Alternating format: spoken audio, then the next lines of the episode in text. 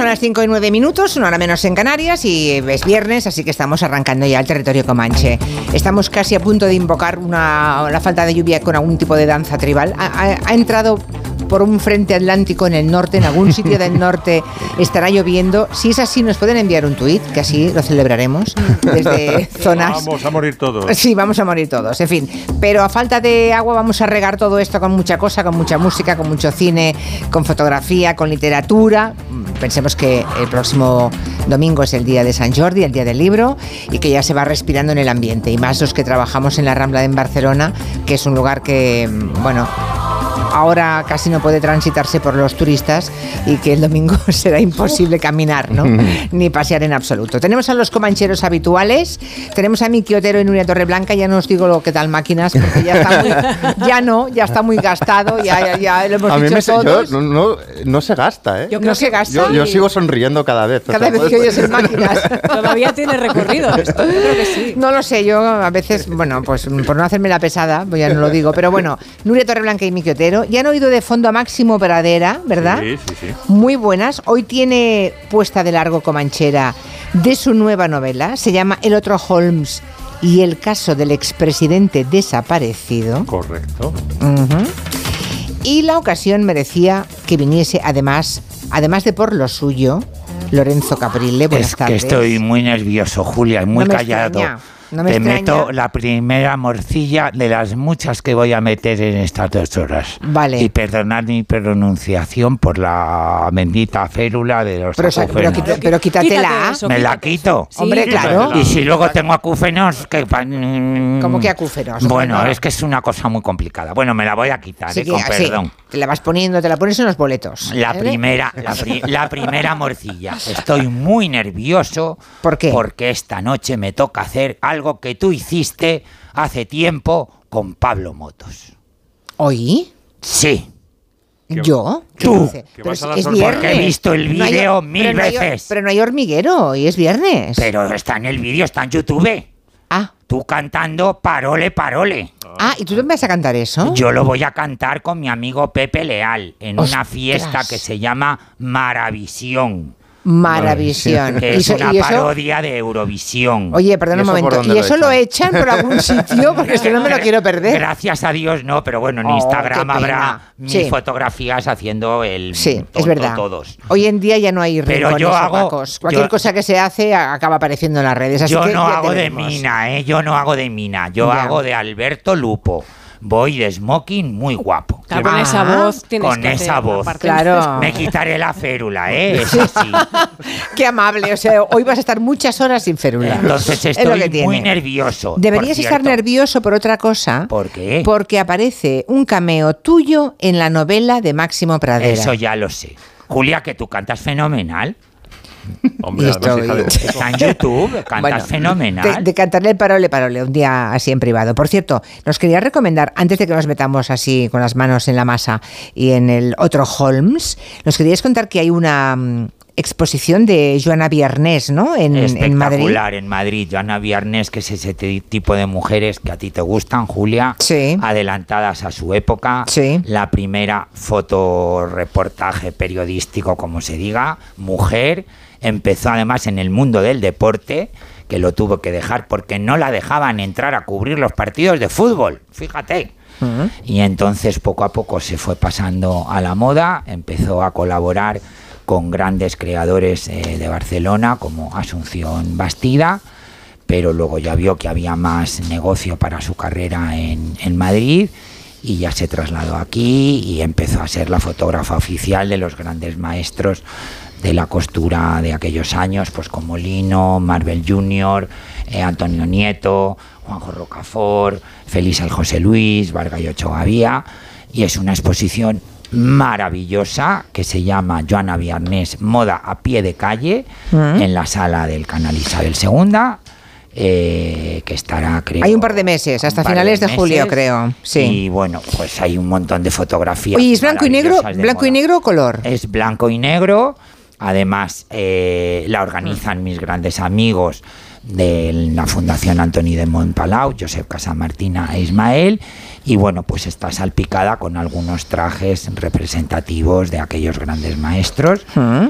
Y bueno, pues entre una de sus grandes proezas, pues eh, Joana cubrió el primer concierto de los Beatles en Madrid en el año 1965. Que debía estar ella, vamos, en pleno cenit, ¿no? Debía, ser un- de- debía de ser tan moderna en aquella época. Y luego, como tantas, ¿no? como tantas y tantos compañeros tuyos, pues se hicieron los dientes en ese mítico diario Pueblo del que tantos magníficos periodistas pues, pues han salido de allí. Ujú, Sí, sí.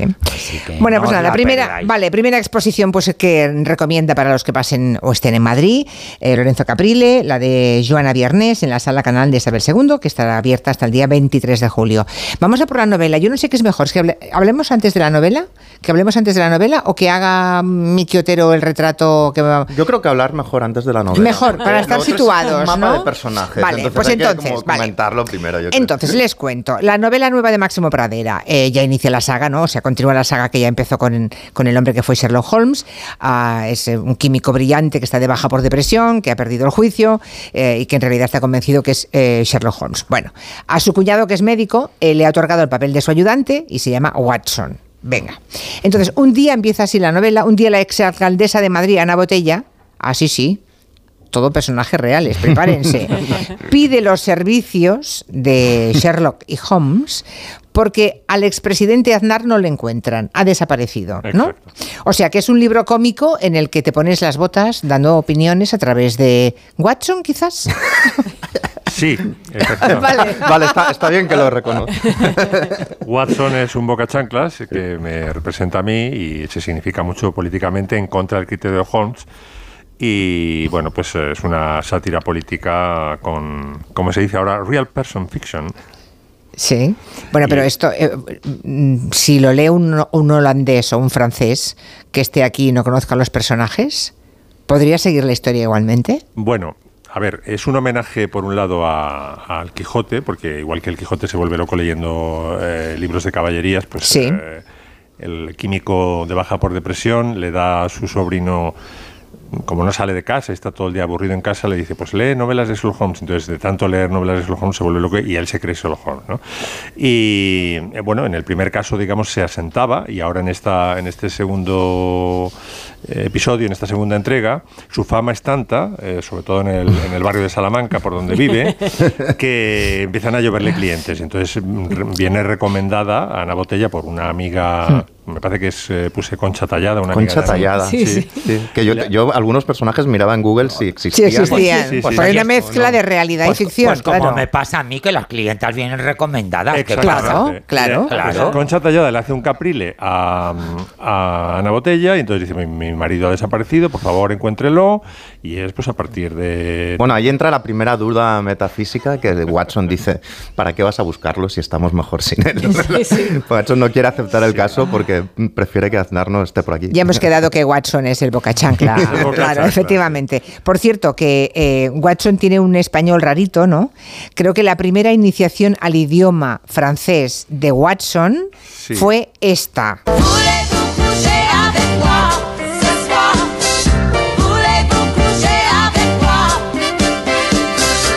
Luego aprendió el idioma Totalmente. con esto otro. Tener un vaso de agua ¿Cómo no del no? es imprescindible que el vaso esté vacío. ¿Qué le vas a vaciar? Porque si está lleno, Porque si lleno, ya no se puede llenar. pero no es posible. El vaso deberá estar vacío Vaso, en sentido vertical con la abertura hacia arriba. Porque si está con la abertura Como veis, hacia está lleno de homenajes. eh, Atípico e incluido, ¿eh? Setenteros y ochenteros, sí. Sí. Bueno, eh, una de las características del Holmes original, del Holmes eh, victoriano, es que mete muchas citas en francés. Y, por supuesto, en la versión original, en la de Conan Doyle, eh, Watson lo pilla todo, pero claro, estamos ante dos, dos frikis, ¿no? Y entonces el, el Watson eh, mío, el Watson castizo, pues no entiende el francés. Pero claro, si le dice que no entiende, Holmes se puede dar cuenta de que no es el verdadero Watson, porque el verdadero Watson sí le pilla todas las frases en francés, ¿no? Entonces tiene que simular que sabe francés, inventarse a su vez citas en latín, en fin, todo es un juego para que eh, Holmes no le retires la confianza al falso Watson como Watson, ¿no? Porque dice, "Si- esto es una maravilla, esto que me ha ocurrido, yo tenía una vida aburridísima, dice el falso Watson, y eh, la locura de mi amigo me ha permitido meterme en un mundo absolutamente lleno de misterio, de intriga y de personajones, pues eso como Aznar y como Ana Botella, ¿no? Eh, veo que has metido a Caprile en la página 36. Sí, sí, así sí, como sí. cameo, ¿no? De todos los comancheros, seguramente es el más fácil de adaptar como personaje literario, ¿no? Y, es- y Segurola también podía salir ahí opinando de fútbol o algo. Hombre, es que además. Caprile, Caprile Hombre, se codea hombre. con toda la... Claro. Con los personajes de... La creme, con la creme de la creme. Claro, con, con los personajes que salen en, De- en de- la de- con todo el barrio de Salamanca. Efectivamente. ¿Y, y qué pasa? Hay que, hay que pagar muchos sueldos. Bueno, te, te has inventado nombres de perros, que supuestamente, perros y gatos que supuestamente tiene la familia Aznar, ¿no? Bueno, bueno. Los Pero- gatos se llaman Manolo y Margarita, los perros se llaman Siete Machos, Capeador y Perejil. Y Perejil. Yo en esto eh, fue carcajada leyéndolo y me acordé de los tres perros de Julio Iglesias que creo que se llamaban Meva, Hey y Bambú. Y pensé, ostras, desde esos perros, los de Máximo en el Holmes, Perejil. Sí, todo está un Pere- poco... Perejil por la isla, Por la- por el peñón, Eso fue claro. una por el- invasión, por el- una invasión. Sí, sí. Una invasión que además él dijo que si no la recuperaba, que se iba de... Claro, la- pero fueron las Malvinas españolas, Máximo. Totalmente. Sí, sí. Por favor.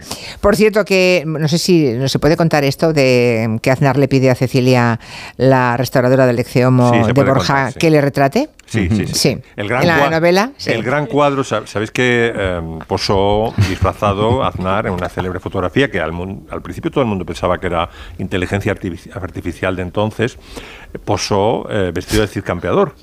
Sí. Eh, alquiló el disfraz en Cornejo, no sé dónde lo alquilaría, y se hizo una famosa foto cuando creo que cuando todavía estaba en la oposición. ¿no? Bueno, pues siguiendo esta fijación, esta obsesión de, de Aznar por el Cid Campeador, se hace pintar un gran retrato ecuestre y elige como artista a Cecilia, efectivamente. Porque A Cecilia. piensa- porque piensa que es la que, le la que mejor puede retratarle. Porque hay un cuadro de Aznar en el Congreso de los Diputados, pero a Aznar no le gusta porque es más pequeño que el de Felipe González.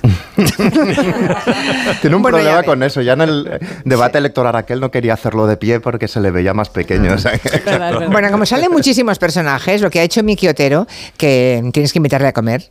Hombre. Máximo Pradera, ¿eh? que lo sepas. Le tengo que invitar a Madrid a mi casa. que- Exactamente, o sea, no tienes que hacer. No, no, A la no racleta rata. aquella que tienes, Máximo, yo quiero eso. Lo que ha hecho Miki Otero es leerse la novela y elaborar un mapa de los personajes que aparecen, que aparecen en la novela y además con una ilustración sonora. que, sa- que aparecen y que. A Sí, ver. porque a veces un rasgo físico define al personaje o un corte de voz o de música. Está sonando la chacona de Bach. Porque nada más empezar la novela, eh, Holmes tiene que ir a restaurar o arreglar su, su violín porque dice que intenta tocar la chacona de Bach y lo que suena es pitingo. y entonces la aventura arranca ahí. Realmente, no he dicho, o sea, la novela es un- una entrega más de, de este pastiche, de la tradición del pastiche increíblemente bien hecho, como muy disparatado, ibérico, muy contemporáneo y graciosísimo, pero que está hecho como lo que hace Max, vamos, con mucho conocimiento del canon, ¿no? Hay una idea que se repite todo el rato, que es- se repite varias veces, que es la diferencia entre mirar o ver y observar, ¿no? He encontrado un corte de eh, una película pastiche de Holmes que me gusta mucho, protagonizada con Holmes, con Michael Caine como Holmes, donde se explica muy bien esta teoría.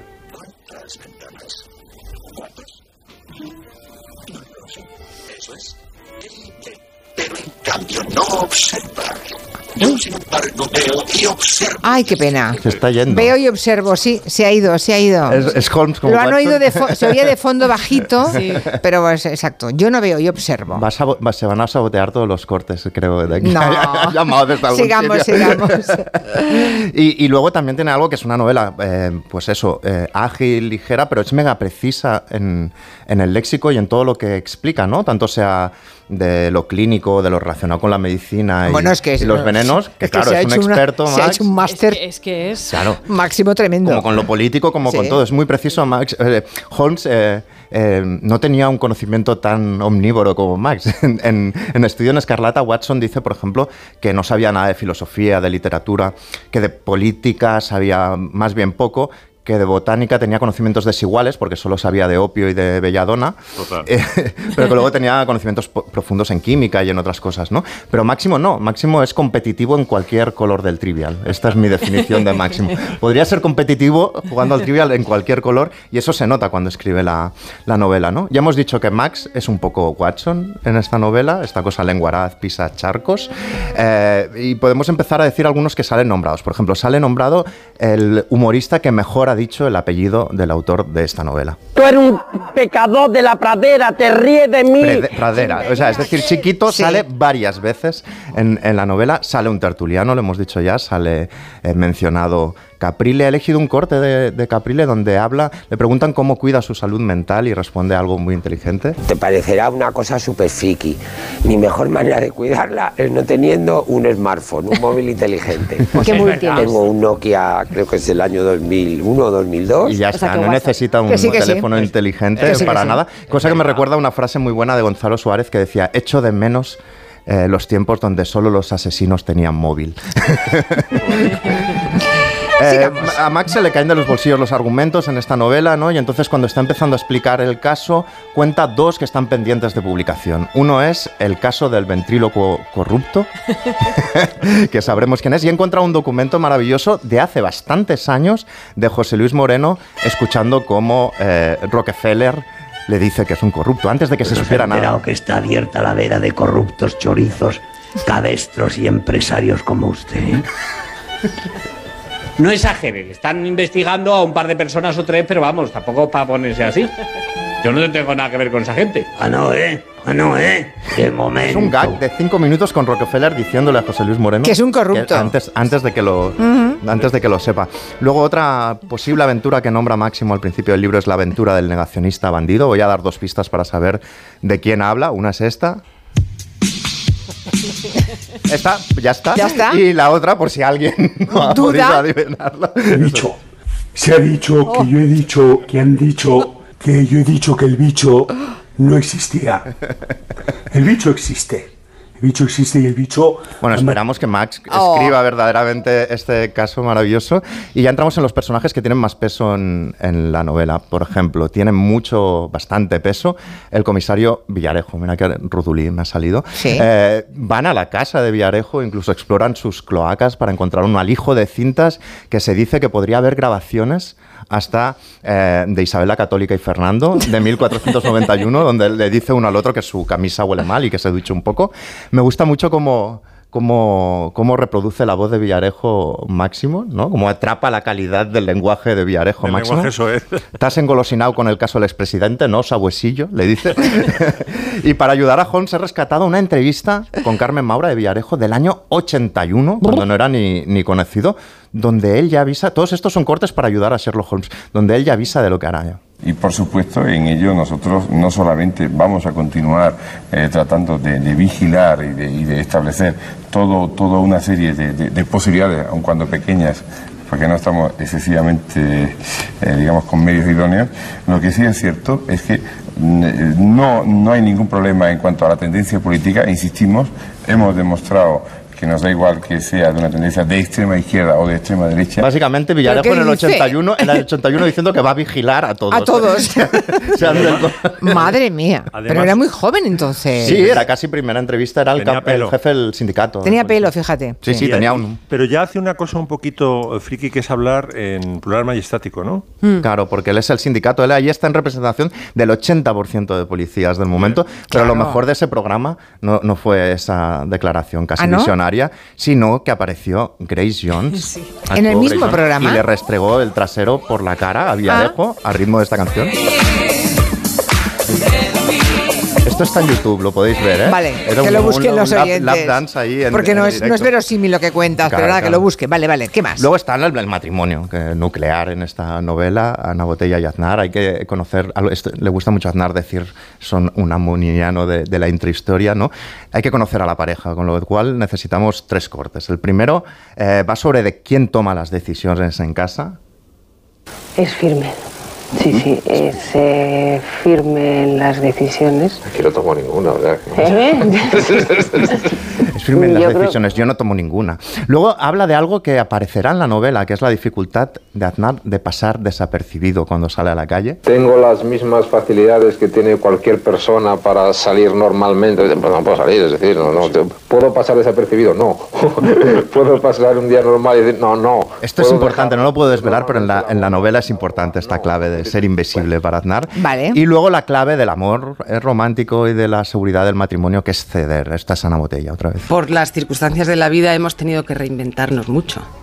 Con lo cual, eh, si, si no hubiéramos cedido eh, mucho los dos, probablemente hoy no estaríamos aquí. No, creo que sea posible si no siempre hay parte por los dos de, De un ceder, de un pasito atrás, unas veces un pasito atrás, otras veces Bueno, uno un adelante. pasito adelante. Dos, tres, Vale. un pasito para adelante, María. Dos, tres, un pasito para atrás. Bueno, en la, en la novela, en la novela salen todos los hits de Aznar y de Botella, de, de Ana Botella. Eh, eh, se habla mucho del don de lenguas de Aznar. La primera sospecha que tiene Ana Botella de que algo va mal en la novela es que lo descubre hablando con sus perros, quizá con siete machos o con perejil. Perejil, sí. Pero hablando no como habla la gente, es decir, con idioma humano, sino ladrándose con los perros y olisqueándose. Y vamos a repasar eh, los grandes momentos babélicos de Aznar. Lo tenemos en todos los idiomas, por ejemplo, en catalán. No solamente la leo desde hace muchos años, la entiendo y además cuando estoy en círculos reducidos no muy amplios la hablo también. I ni tan sols de cinyes vivim, del so dels cinyes, no la vida del mot, sinó la pèl del so, l'entelament del món, a lo vaja... Eh, Puigdemont. Sí, Ah, sí, vale. es- esto es Eh. Exili de Jim Ferrer, que es un poema que me cuesta, es maravilloso, pero me costaría incluso recitarlo. Sí, es a que mí. escogió el peor, ¿eh? Claro, es que se lo programó Puigdemont, que estaba en ese No lo momento. sé, pero es el peor que podía haber No, no, no, escogido, no, no. desde luego. Y además suena como a conjuro. Parece Sí. que lo dices delante del espejo tres veces y apareces en Bruselas o algo así. Pero, pero lo tenemos también en eh, cuando fue, digamos, cuando se, se reunió con Bush, ¿no? Y volvió. se le pegan los acentos regionales. Sí. Eso nos pasa mucho. ¿no? Sí. Estamos trabajando en ello. y lo tenemos en italiano también. También. ¿eh? Nicolás Sarkozy ha fatto una, una frase che è choccante, che Es un italiano como de un pez llamado Wanda, cuando dice no sobuco milanese. Sí, es, es tan italiano como el Pizza Hut, eh, realmente. Y luego tenemos a Ana Botella con su don de lenguas. So, let me tell you a little more about Este me gusta mucho, El Little More. El primer restaurante donde se reúnen en la novela de Máximo se llama El Little More. Sí. Y este Little More a mí me suena una vez más a... Muy parecido. Y luego tenemos el otro gran There is nothing quite like a relaxing cup of café con leche in Plaza Mayor. El primer eh, mensaje que recibe Holmes en la novela de Máximo, que allí también me reí bastante, es Relaxing Cup 12 en punto. Y entonces acu- acuden a, a la ¿Sabe cinta. dónde es? Sí. Luego no puedo desvelarla por qué es importante en la trama, pero el gran momento de Aznar cuando le dan la medalla de la Academia del Vino de Castilla y León también es bastante significativo. Eso es como esos letreros que uno ve cuando pasa ahora por las autopistas y le dicen, no podemos conducir por ti. Y yo siempre pienso, ¿y quién te ha dicho a ti que quiero que conduzcas por mí? Si yo... Otro hit, efectivamente. ¿Quién sí, me va a sí. decir Otro las más. copas de vino? Y bueno, ya hemos mencionado a Cecilia Jiménez, de- La de que no hace falta quizá poner el, el- No. el corte. Vamos al, al momento que más gracia me, que me, me hace de la novela, que es lo que, lo que comentaba antes. ¿no? El, Holmes ve muy rápidamente que Ana Botella tiene rozaduras en las manos y, y concluye muy rápidamente que eso es de, arriar y de izar una bandera española que tiene en el jardín. ¿Pero por qué lo hace? Pues porque Ana Botella, cuando Aznar ha desaparecido, no, no sabe dónde está, pero el caso es que huele a su marido. Entonces, cuando lo huele, iza la bandera española. Ajá. Cuando se da cuenta de que no está, La baja. La baja, ¿no? Y entonces ella lo llama eh, huele a José. Huele a José, ¿no? Eh, ¿Cómo huele a José? Pues Máximo dice que es una mezcla entre varias cosas, pero que sobre todo se parece mucho a una loción, que es la loción Otelo, Otelo eh, que realmente el, el lema de esta, de esta loción eh, tiene mucho que ver con el personaje o con la visión que tiene Aznar de sí mismo, sería esta. Otelo. Vuelve Ah, no me acordaba de esta. Pensaba que te la habías inventado Huele la a- colonia. Huele a José. La colonia Otelo. Huele a José. Yo sí me acordaba. Tú sí, no, no me acordaba. Incluso te la has puesto alguna vez, quizá. Bueno, bueno, bueno. eh, ¿Le harás llegar un libro a alguno de los protagonistas, Máximo Pradera, del libro o no tienes pensado, no? Supongo. No, no me parece. eh, Descabellado. No, no, no me parece indicado. ¿no? Ah, Pues yo sí se lo mandaba. yo también. Claro. Ah, pues nada. Oye, Capril es el que más sabe aquí de ese mundo, así que si tú dices Sí. que es conveniente, se Claro que sí, con un ramo de flores espectacular y ya está. O sea, hay que reírse de sí mismos en esta vida. Bueno, el otro Holmes y el caso del expresidente desaparecido. Ya hemos eh, dejado la novela mm, perfectamente comentada. A la vuelta, Nuria nos viene a hablar de campañas electorales. Bueno, por, por cosas que nos llaman la atención, esos chasquidos, esas palmas. Vale. Analicemos eso. Vale, les dejamos inquietos por, la, por el previo aviso. En Onda Cero. Julia en la Onda. Con Julia Otero. ¿Esto está funcionando ya? Sí. Ah, vale. Hola, Teresita. Ya puedo mandarte los audios que tanto te gustan. Estarás contenta, ¿no? Como tú querías. Dime si el fin de semana vas a venir al pueblo. En Telefónica acercamos toda nuestra tecnología para que el 83% de la población disfrute del 5G y así todos tengamos más oportunidades. Telefónica, cuanto más cerca estemos, más lejos llegaremos. El Estatuto de Autonomía de Castilla-La Mancha cumple 40 años y con este motivo, el programa La Brújula pone rumbo a Toledo. Rafa La Torre y todo su equipo realizarán La Brújula este viernes en directo desde la sede de las Cortes de Castilla-La Mancha. 40 aniversario del Estatuto de Autonomía de Castilla-La Mancha. Este viernes, a partir de las 7 de la tarde, La Brújula desde Toledo, con Rafa La Torre. Te mereces esta radio. Onda Cero, tu radio. El maltrato ha marcado mi vida. Pensé en muchas cosas y creí que esta pesadilla jamás terminaría. Pero mis amigos de la parroquia me ayudaron a salir de esto. Por Ruth, por ti, por tantos. Marca la X de la iglesia en tu declaración de la renta. Por tantos.es. Afán de coro, no pasa frío ni calor. Estás todo el año tan a gustito, en tu casita, en tu pisito. Afán de coro, la mejor climatización es tener buenas ventanas, porque además está subvencionada. En Afandecor fabricamos e instalamos tus ventanas y gestionamos tu solicitud de ayudas y subvenciones. Afandecor, ni frío ni calor. Fabricante oficial Comerlink. ¿Comprarías una prótesis de cadera por internet y dejarías que te la colocara alguien que no sea médico? No, ¿verdad? Entonces, ¿por qué compras la ortodoncia, el blanqueamiento dental o la férula de descarga si los tratamientos bucodentales son complejos y han de ser personalizados? Consulta con un dentista de tu confianza. Pon la salud de tu boca en buenas manos. Colegio de Odontólogos y Estomatólogos de Madrid. Disfruta en familia en el Real Teatro de Retiro. Teatro Real y Ayuntamiento de Madrid presentan un nuevo espacio cultural con una gran oferta para jóvenes y niños. Cuentos musicales, ópera, títeres. No te pierdas desde el 15 de abril la ópera para niños La Cenicienta y en mayo el estreno teatral para jóvenes de Praga 1941. Entradas ya a la venta de 15 a 20 euros en realteatroderetiro.es y teatroreal.es. ¿Sabías que es muy importante hacer el mantenimiento del cambio automático de tu coche? Haciéndolo evitarás futuras averías. Automatic.es. Haz el mantenimiento. En Automatic lo hacemos en un express. Entra en automatic.es. Aprovecha la campaña del 10% de descuento en el mantenimiento del cambio automático. Automatic Express. Expertos en el mantenimiento de cambios automáticos. Cuidamos tu cambio automático. Automatic.es. Compramos tu Rolex de acero de los años 70 y 80. Especialistas en Rolex desde hace 30 años. Compramos tu Rolex de acero de los años 70 y 80. Pagamos el mejor precio. Compramos tu Rolex de acero de los años 70 y 80. 915346706. Plaza San Juan de la Cruz 9. 915346706. No lo olvides. Compramos tu Rolex de acero de los años 70 y 80. Las vacas Angus y Wagyu de la ganadería Organic comen pastos naturales reforzados con una mezcla de higos secos y pasta de aceite de oliva virgen extra. Es una carne increíble. Y como queremos que la pruebes, te llevamos del campo a tu casa dos solomillacos de 300 gramos, un chuletón de un kilo y cuatro hamburguesas de 150 gramos por solo 69 euros. Todo Angus Eco de Organic. Haz tu pedido 910 2010 910 2010 o en carneorganic.com. Organic, la mejor carne del mundo. Colaboran con Decorman, Closman Cierras Metálicos, Insonoplac, PVC3 Comerlin, Claudio Pintores y Contenedores Parque 91 609 3370 o decorman.es.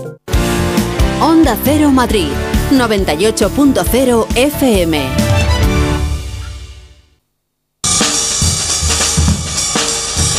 Estaba yo muy distraída escuchando a Miki Otero y charlando con los comancheros y no me di cuenta que me estaban enviando instantáneas de lluvia, básicamente todas en gallego, todos me hablan chove, sigue chovendo, porque hemos visto imágenes de lluvia en Monforte, en Vigo, en Ribadeo, en Ourense, en Pontevedra, en Santiago, en algún sitio me dicen ahora paró, pero ha llovido bastante. Eh, el oyente de Pontevedra dice ha llovido pero con ganas durante muchas horas. Mm. En fin, que qué bien, que qué suerte, que aunque sea solamente verlo de lejos a través de las imágenes que nos envían nos consuela. Así que sigan enviando, ¿eh? allá donde llueva, que nos sigan enviando instantáneas. Yo tengo aquí- muchas ganas de volver a Galicia y Sí. este momento en el que entra el paisano en el bar mojadísimo, calado y dice, parece que chove. Me encanta ese momento. Julia, super Julia, ¿me deja usted meter una de mis miles de morcillas ver, que ¿cuál? pienso meter hoy? ¿Cuál La hoy? primera, anuncio. He robado libros a Cantizano. Ah, vale. Entonces, si mañana Cantizano le falta alguno para su programa, Lo siento, Jaime, querido, Pues no, no haberlos dejado a la, a es la el vista. que se fue a Sevilla perdió su silla. No, pero eso no es robo, es hurto. ¿eh? No, perdona, hurto. eh. Cuando no hay violencia Eso, bueno, pues eso. y te lo ponen delante y te lo llevas, eso es un hurto. Ah, vale, bueno, pues como se diga. Cantizano, he hurtado libros. En fin, lo siento Jaime, ¿eh? lo siento tener este personal, pero es lo que hay, chico. ¿eh? Bueno, Nuria, a lo que vamos. Vamos a, la- a esos gestos que hacen los políticos en campaña, como cantar y bailar, que les viene bien. De hecho, algunos se atreven a hacerlo. Sí, a veces sube puntos, pero, pero no siempre. O sea, muchas veces baja puntos, porque si esa habilidad que se, se supone que tienen, que desarrollan en, en determinados momentos, no se desarrolla con gracia, pues mal, ¿no? Por ejemplo, he buscado un ejemplo cualquiera. Ese esa canción de Isabel Díaz Ayuso que presentó su hit, ¿no? Ganas, mientras ella y unos cuantos están ahí ejecutando este bailecito. Ganas. Tú ganas. Nos llama la atención eso, ¿no? Pues los chasquidos, las Sí. palmas, que es un recurso histórico y extremadamente viejuno para marcar ritmo musical y apoyar una coreografía, que si no lo haces con gracia, pues queda un poco como de número escolar, ¿no? De, de fin de curso. sí, Bueno, sí, sí. No sé cómo andáis vosotros de chasquidos con los dedos. A ver que os oiga. mal, A ver. muy ¿qué mal, muy mal. No es tan difícil. No, nada. No os oigo. A ver. Yo fatal, fatal, fatal. Bien, ¿no? Bien, por aquí bien. Por aquí bien, en, Ba- en chasquido. Barcelona los gallegos bien. No, aquí Yo con la izquierda Los un poco Otero, mal. los Otero vamos bien de chasquidos. los madrileños muy mal. Otero, No, como si bueno, pudiéramos bueno. montar una banda solo de estos, ¿no? Cantando por encima. Vamos a las. Vamos Nos quitan los chasquidos y nos quedaríamos en nada. En nada, en nada. Pero repasemos algunas formas de meter un chasquido. Mira, sí. Claro. Nuria, no me compares a Queen con la Ayuso, por Dios, por No, favor. vamos a meter un chasquidito ahí con una buena reverb, ¿no? Sí. Con, con, yo que sé, con un sonido de nave espacial, con ecos, y Ah. ahí consigues esa magia de la que habla la canción, ¿no? A Kind of Magic. Otros chasquidos que esta vez sirven de base musical. Here's a little song I wrote. You might want to sing it note for note. Don't worry. Don't Worry Happy de Bobby McFerrin, una canción ya que no podemos escucharla más de sobreexplotada de tanta publicidad donde la han metido, ¿no? Bueno, ¿para qué sirve un chasquido? En los musicales, en los espectáculos musicales, tradicionalmente se ha usado muchas veces para muchas cosas, pero sobre todo para representar una amenaza, o sea, una provocación entre bandas rivales. Esto es Story. Ahí lo va soltando Ahí está. Capri de esas Claro, hombre. Story. Hombre, Claro. pero es que quien no reconozca esto, por favor. Claro, ahí se van retando con chasquidos, algo que los barrios de verdad esto no vale, ¿no? Todo empieza con un ¿qué? ¿Tú qué? ¿Qué ¿Tú pasa? qué de qué? ¿Tienes ¿Qué? hora? Eso- Qué eso bonito tu pasa. peluco. Exacto, en la vida real pasa eso, ¿no? Pero Michael Jackson, por ejemplo, ¿no? Era muy de retarse en los videoclips y tenía un puntito ahí chulito con las bandas rivales, pero también con las chicas. Mira.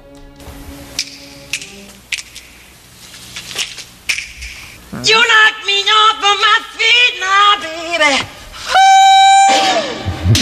Y esto era la mano en el paquete ya, ¿no? claro. Primero el chasquido y luego la mano Con en una el paquete. chasqueas y Claro, con la otra. Eso, es. era The Way You Make Me Feel y el vídeo que es el típico vídeo de Oye chica, mira cómo chasqueo los dedos, ¿no? ¿Y qué hacen las chicas en cuestión? Las chicas, pues por ejemplo, marcan el terreno, ordenan las ideas. Algo que hacen las Shangri-Las en Remember. También.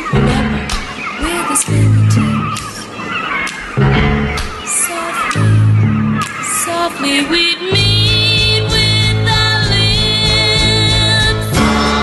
Y aquí hemos juntado a chasquidos y palmas, le hemos añadido sonido de gaviotas para que simule un poco el mar, porque esas ideas que hay que ordenar es, hostia, el, el- el chico, perdón, el, chi- el chico que te gusta se ha alargado durante dos años y dice, te envía una carta y dice, no volveré nunca más contigo porque me he enamorado de otra. Y ese, ese chasquido es un peso de tristeza en la canción, ¿no? Volvamos a los musicales, All That Jazz. Pero estos son chasquidos. Está ahí debajo, porque hay 10 millones de recursos en Claro. Bye Bye Life, están chasquidos, Yo hay algunos que pasan por chasquidos que yo creo que están hechos de otra manera, ¿eh? Sí, hombre, Julia, Con algún instrumento. Super sí, Julia, sí. Super Julia, Morcilla. All That Jazz, el vestuario lo diseñó uno de mis grandes amigos y maestros, Albert Wolski, que ya es muy mayor. Acaba de diseñar el vestuario de la película Amsterdam, por cierto. Ah. Y ese año ganó el Oscar al mejor vestuario. ¿Y qué por canción? esa- ¿Y qué por- canción? Por ese musical. Tan buena. Bueno, oye, ¿y cómo es un chasquillo así de boquilla? ¿Cuál sería la onomatopeya de un chasquido? Sería chas y Pues con la lengua, con la lengua.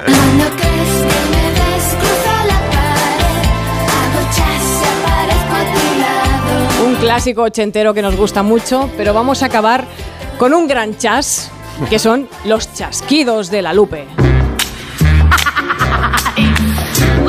Baby, groovy.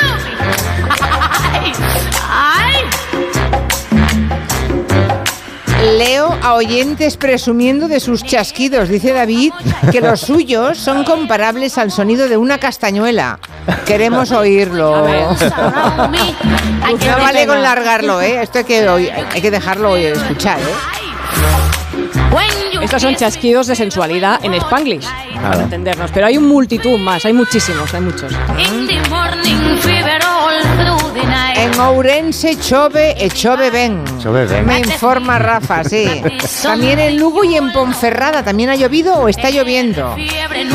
Estamos haciendo el mapa de la lluvia desde, este, esta tierra seca, ¿eh? Porque estamos en una parte de las tierras más secas. No ¿eh? falla, ¿eh? Galicia. Con envidia, ¿eh? Como el Madrid en la Con mucha envidia, sí. Bueno, además de presentar eh, su novela Máximo Pradera, nos ha preparado un tema muy interesante, que es que por fin se ha resuelto Sí. el tema de la auditoría eh, de Entre dos aguas de, de Paco de Lucía. Claro, es un Por fin. asunto que apasiona primero porque el temazo pues, eh, se ha convertido ya en parte de nuestra biografía musical, ¿no? Esta, esta rumba.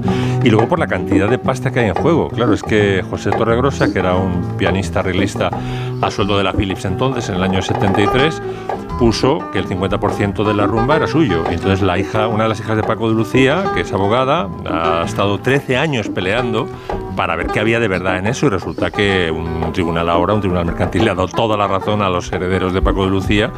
Y la familia de José Torregrosa, que ya falleció hace años, en 2005 me parece que falleció este músico, con el que por otra parte tenía muy buena relación eh, Paco de Lucía, pues va a tener que devolver muchísimos millones. Devolver, o sea, tiene carácter retroactivo la sentencia. Son ingresos, Ay, eh, los son ingresos dineros. indebidos. son Ay, los ingresos- dineros. Sale a devolver, madre mía. Madre mía. Claro, Ay, la, los la cantidad no está fijada. De momento han, han fijado, el tribunal ha fijado una cantidad simbólica por daños al, al honor, ¿no? Pero ahora viene a retratarse. Y vamos a escuchar a Paco de Lucía contando cómo nació la rumba. La rumba nació eh, en unos estudios de grabación. Yo tenía que hacer un disco porque la casa de discos me exigía que, que había que grabar ya porque, porque el público pedía un nuevo disco. Entonces yo no tenía temas para grabar y allí mismo en, los estudios llamé a un bajo y a un bongo e improvisé sobre tres tonos la rumbita esta de entre dos aguas. Pero ¿cómo puede pasar que dos personas se adjudiquen la, auto- la, autoría? autoría, pues mira. no, no, iba a decir auditoría. La autoría de una misma, de una misma melodía. ¿Cómo Pues- es posible? ¿Qué pues, pasó? Vamos a ver. Hay una cosa muy sospechosa que se ha descubierto ahora eh, con los peritos que han intervenido en el juicio, porque claro, los dos eh, contendientes han fallecido y Claro. han tenido que intervenir terceras personas. Bueno, una de las cosas que se ha descubierto en SGAE es que los porcentajes de mm, la rumba y de otras veintitantas canciones de, de Paco de Lucía están, eh, que, que, eh, figuran con la letra de Paco de Lucía, con la caligrafía de Paco de Lucía, todo el escrito que se presenta en SGAE para decir esta canción es mía, están corregidos corregidos mm, después de haber entrado al registro de las GAE, han sido manipulados para que en vez de poner 15 o 20%, no sé, probablemente pusiera 15% mm, a José Torregrosa, ahora pone 50%, ¿no? Y eso lo ha acreditado un perito, ¿no? Ostras. Y es muy fuerte. Es, que Es muy fuerte, claro, es que esto ya es un, es que es un delito, Sí, sí, no es es- una Esto es otro libro confusión. tuyo, esto es otro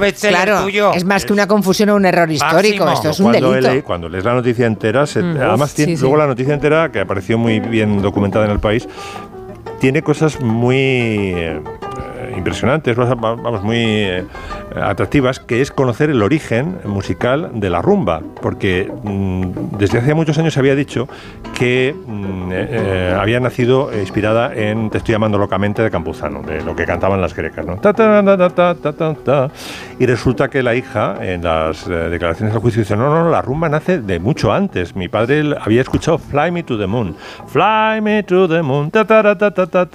Ese es el origen para Paco de Lucía, dicho por la hija de la inspiración para la para la rumba. Que está muy bien, muy bien saberlo. Yo ahora la voy a escuchar de otra forma. Cuando, cuando escuche la rumba pensaré en Sinatra y en el, el. Tiene que, gracia que la sa- cosa. que sabéis que esas hijas fue el gran escandalazo de la época, eso lo sabéis. Que está. Paco de Lucía se casó con la hija del general Varela. Sí. Que fue un escandalazo en los años 70 que la hija del general Valera, uno de los grandes generales del general Franco, se escapara con Paco de Lucía y hiciera su vida y tuviera sus hijos. Eso fue un escandalazo, vamos, agre- mayúsculos. Con agresiones por parte del rojerío patrio a Paco Lucía por estar casado con Candela, se llama. Con se Candela. llama, sí. Es una señora magnífica, con, vamos, con Pues, eh, mayúsculas. el Oye, pues sigamos esa historia, porque de momento hay sentencia ahora, pero todavía no sabemos en qué condiciones se, se producirá, ¿no? El resarcir económicamente. Lo- Así que te los- encargamos, ¿eh? te hacemos el encargo, Máximo, ya nos mantienes informados en el futuro. Hombre, además con lo que me gustan los juzgados, ya lo sabes. Tiene una carencia por los juzgados. Bueno, ha habido otros litigios también, ¿verdad? Muchos litigios, muy graciosos además. Por ejemplo, entre Rafael y Rocío Jurado.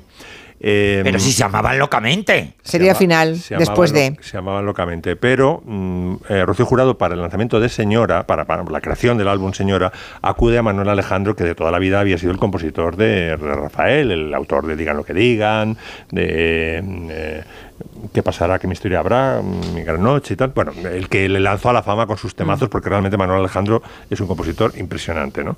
Entonces, eh, crea una canción para, para Rocío Jurado, eh, Manuel Alejandro, y mm, graba la, la canción para, para el disco Señora, y entonces mm, la lanza en España.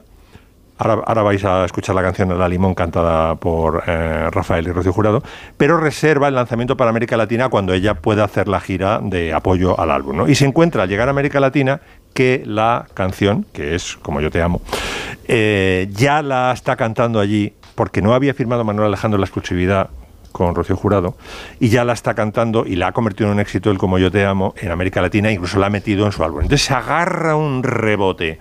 Rocío Jurado, de Padre muy Señor mío, está meses y meses sin hablar a Rafael, ya, con Rafael y ya coinciden muchos meses más tarde en una gala en Nueva York y ya viendo que no conduce a nada esas asperezas y ese enfrentamiento a muerte y que van a salir los dos perdiendo, deciden hermanarse, eh, hacer las paces, mm, reconocer el talento de Manuel Alejandro y cantar incluso la canción El Como yo te amo al a Limón, que es este momento. ¿Estamos juntos? Sí, ¿no? Pero la canto como yo la canto. La cantas como tú la cantas y como yo la canto. Como yo te amo. Uy, un poquito... eh, no sé qué deciros, ¿eh? Como yo te amo. Que yo te amo con la fuerza de los mares. Yo te Hace el guion.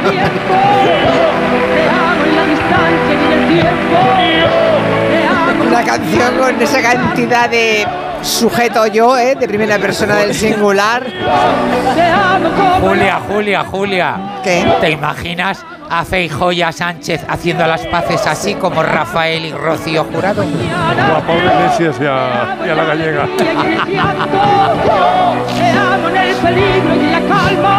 Bueno, otra de miedo, si nos da tiempo, creo que sí, eh, fue una agarrada tremenda, fue entre Fito Páez y Joaquín Sabina, que sé también todos los detalles. Iban a grabar, grabaron de hecho un disco que se llamaba Enemigos Íntimos, Sí. y eh, Joaquín Sabina, el, el planteamiento del álbum era que Joaquín Sabina eh, iba a escribir las letras y Fito Páez iba a componer las músicas y ya está. Entonces, a medida que va escuchando las canciones, como las pone música Fito Páez, Joaquín Sabina se va encariñando y dice, hombre, yo quiero cantar alguna y tal, y ya se va tensando la cosa. Che, este es mi álbum, no sé qué, no, no te metas y tal. No, no, sí, entonces le, ti- le tiene, que, tiene que ir retrocediendo y, y dejarle, dejándole espacio, ¿no? Luego, en la- todo esto lo ha, narrado Pancho Barona en una, uno de los grandes músicos de, Sabina en una larga entrevista que, que concedió a la radio, ¿no? Eh, él empieza a grabar el disco de Fito Páez y eh, es muy currante, muy, muy trabajador, muy laborioso. Y Fito Páez iba a las 8 al estudio, a las 8 de la mañana y salía a las 8 de la tarde, después de haberse pegado la currada. Bueno, según parece, Joaquín Sabina se dejaba ver a las 8 de la tarde, ya cuando estaba todo el mundo agotado y habían dado todo lo todo lo que podían dar y dice, bueno, a ver qué podemos hacer. y dice, hombre, ya, ya está, ya hemos, ya hemos vaciado el cargador, ¿no? Ya empezó a tensar. Y luego sale la, se, se organiza la gira para promover- eh, promocionar el disco Enemigos Íntimos y eh, Joaquín Sabina dice, bueno, pues que se vengan Pancho y Antonio García de Diego, me parece que se llama, ¿no? El otro, Mm. el otro gran músico. Sí. Y dice, no, no, con mi banda, con mi banda, dice Fito Páez. Quedan proscritos en esta gira, quedan eh, rechazados tanto Pancho Barona como Antonio García de Diego. Y entonces se fue calentando la, calentando la cosa, calentando la cosa, y sabes que Fito Páez dijo que era como una, ya acabó insultando a Joaquín Sabina, diciendo que era como una novia borracha, que era un mentiroso compulsivo, en fin, salieron... Como los Pimpinela. En fin, pues sí, sobre todo por De este disco es el llueve sobre mojado, supongo, ¿no? ¿Qué Que es letra de Sabina y mus- esta. Sí, sí.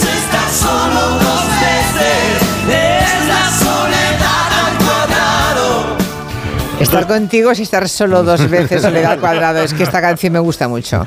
Si, si omito alguna parte de la canción que me parece de una enorme dureza, pero me gusta mucho la canción, es buenísima.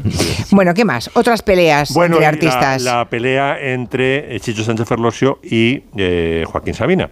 Chicho Sánchez Ferlosio había compuesto en el año 80 una No puede canción- ser que también en esto ya salga hoy. Sánchez Ferlosio. No puede ser. También, sí, Chupito que te crió. Si Vale, no, vale. Si no sale Chicho es que no, no, Ya, ya, ya, ya. no está pradera en el Lo, lo- lo de litigar le viene de Por familia, cierto, Julia. sí, por cierto, queridos míos, la mujer de Paco de Lucía no se llama Candela, se llama Casilda Casilda, Varela. Casilda. Casilda, Casilda ¿eh? Varela, Que os tienen que sacar los colores los oyentes. Tienen ¿eh? toda la razón, Vale. es verdad. Bueno, pues Perdón, eso. perdón. Casilda, Vale. Casilda. Como Gracias una- como a una- Sonsoles por aclarármelo. Como una de las hijas que es mm, trabajó en Telva y ahora también es novelista y es gran amiga. Así que perdón, Pero sí es, cierto que Paco de Lucía fue acosado por el Rogerío por eh, haberse casado como, como traidor, ¿no? Porque se supone que el flamenco es de... Ya, este hijo, ro- pero el amor es ciego, pues te enamoras de una mujer y qué más da quien sea su padre. Es ciego, sordo y, y mudo cuando No, pasa mudo muchos no. años de, Mudo no. cuando pasa muchos años de matrimonio, sí. Como la canción de Shakira. Es muy... Mudo no. Bueno, eh, bueno, el último enfrentamiento. sí. Compone Chicho eh, esta canción. Eh, Chicho se dejaba caer por la mandrágora mm, bastante erráticamente cuando le apetecía y llevaba sus temas, los cantaba allí con, arropado por eh, Alberto Pérez, por Cray, por Sabina. ¿no? Entonces, Sabina se encariñó de Círculos Viciosos, que es una canción muy graciosa, de mm, razones que se eternizan en el tiempo y tal, y que al final no explican nada. Y Chicho no graba, no registraba las canciones desde su etapa política, porque si las registraba iba a la mm, Brigada Político Social a su casa y le detenía. Pero esa costumbre se quedó ya en años de democracia y ya no registró ninguna, ni siquiera las que no tenían connotaciones políticas. Y esta no la registró. Bueno, Y tu entonces- tío Chicho no registró muchas cosas, el máximo. Vamos a dejarlo ahí. Bueno, pero que te quiere decir que venía arrastrado, venía.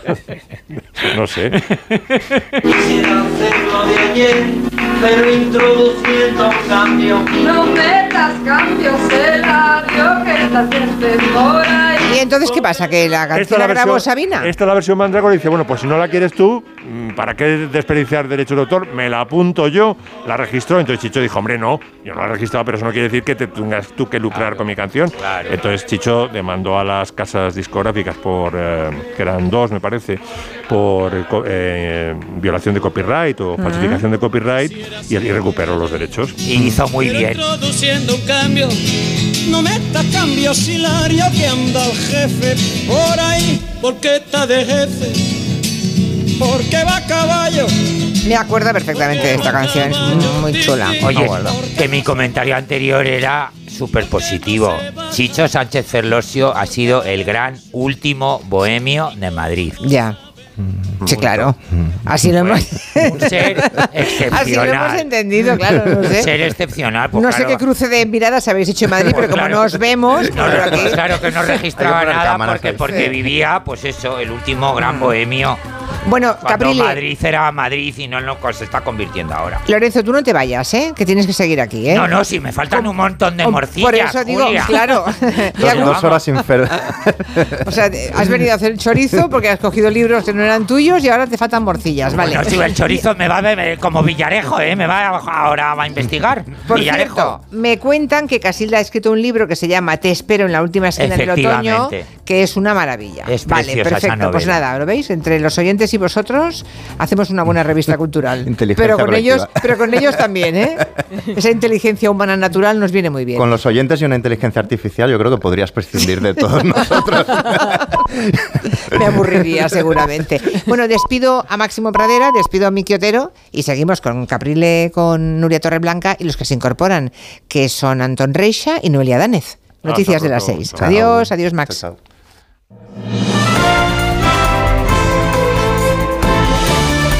Noticias en Onda Cero.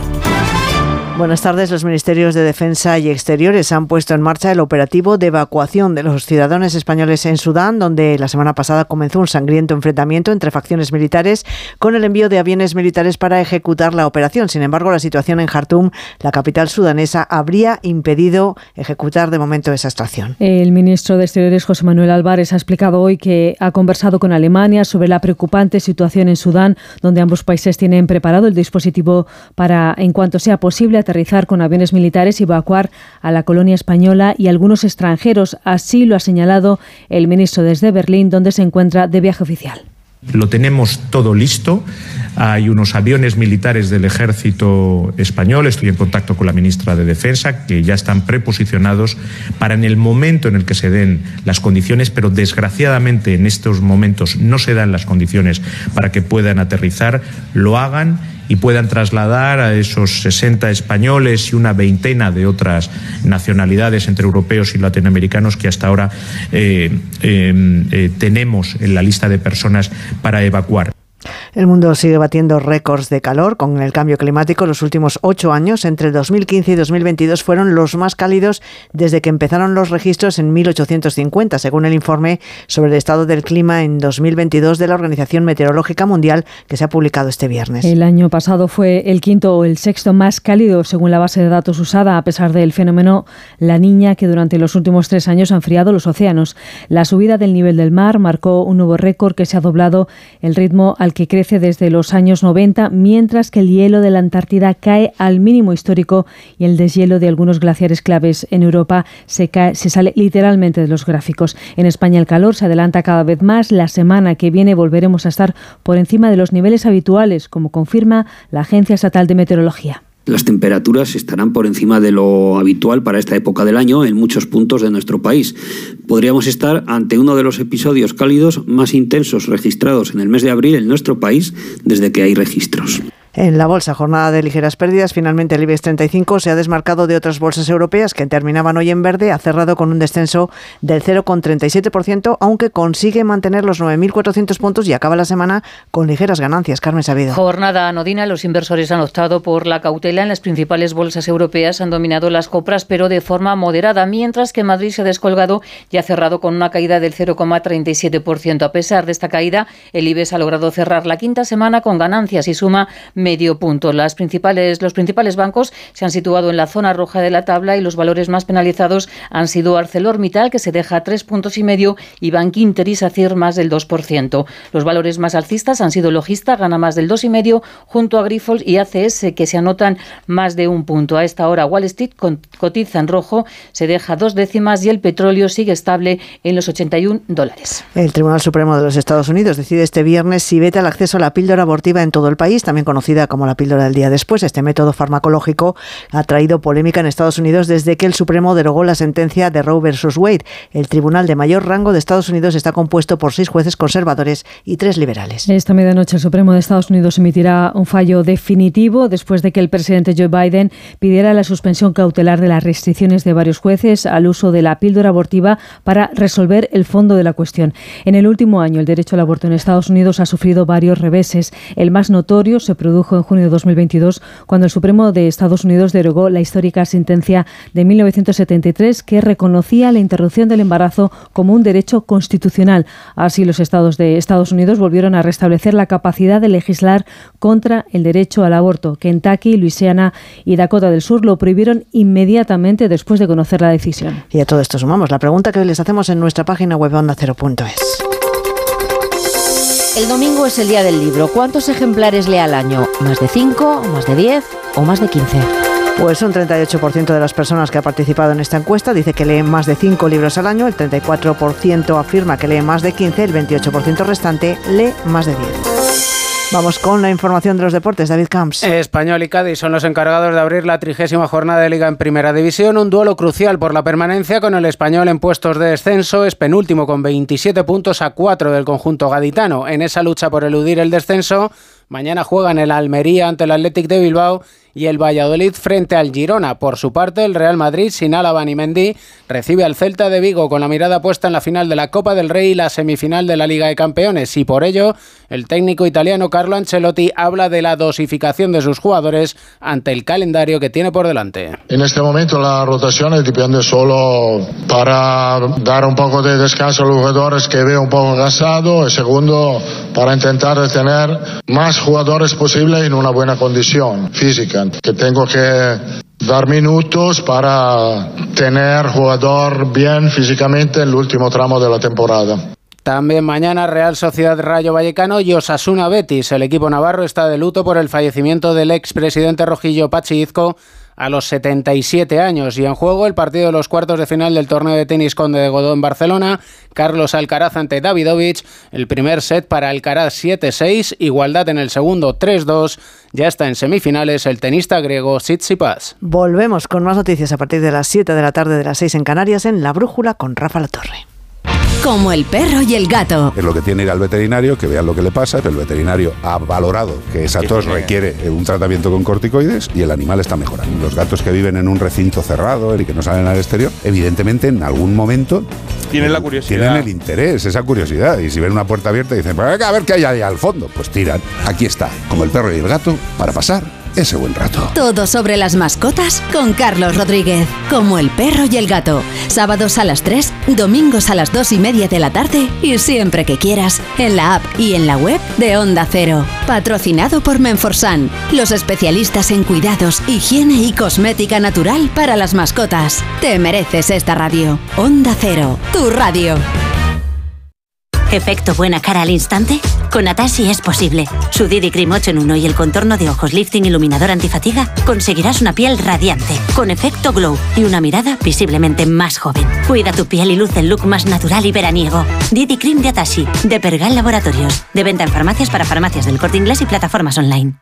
¿Sabes qué es lo que me gusta de la primavera? Pues que hay más luz, más pajaritos, más flores, más risas, más rollito, más hoy se sale, más pero más de todo. La primavera la ilusión altera. Llega el cuponazo Flower Power de la 11. Podrás ganar 6 millones de euros. Y además, si entras en cuponespecial.es, podrás disfrutar de cientos de planes increíbles y picnics gourmet. Cuponazo Flower Power de la 11. Altera tu ilusión. Bases depositadas ante notario. A todos los que jugáis a la 11, bien jugado. Juega responsablemente y solo si eres mayor de edad. Descubre la primavera en otra ciudad. París, Londres, Atenas, Milán, Sevilla. Elige tu destino y déjate mimar por los hoteles Meliá, donde cada detalle importa. Disfruta de habitaciones llenas de personalidad, gastronomía de alta calidad y espacios pensados para tu bienestar y descanso. Reserva antes del 8 de mayo con hasta un 35% de descuento en viajes el corte inglés. Consulta condiciones.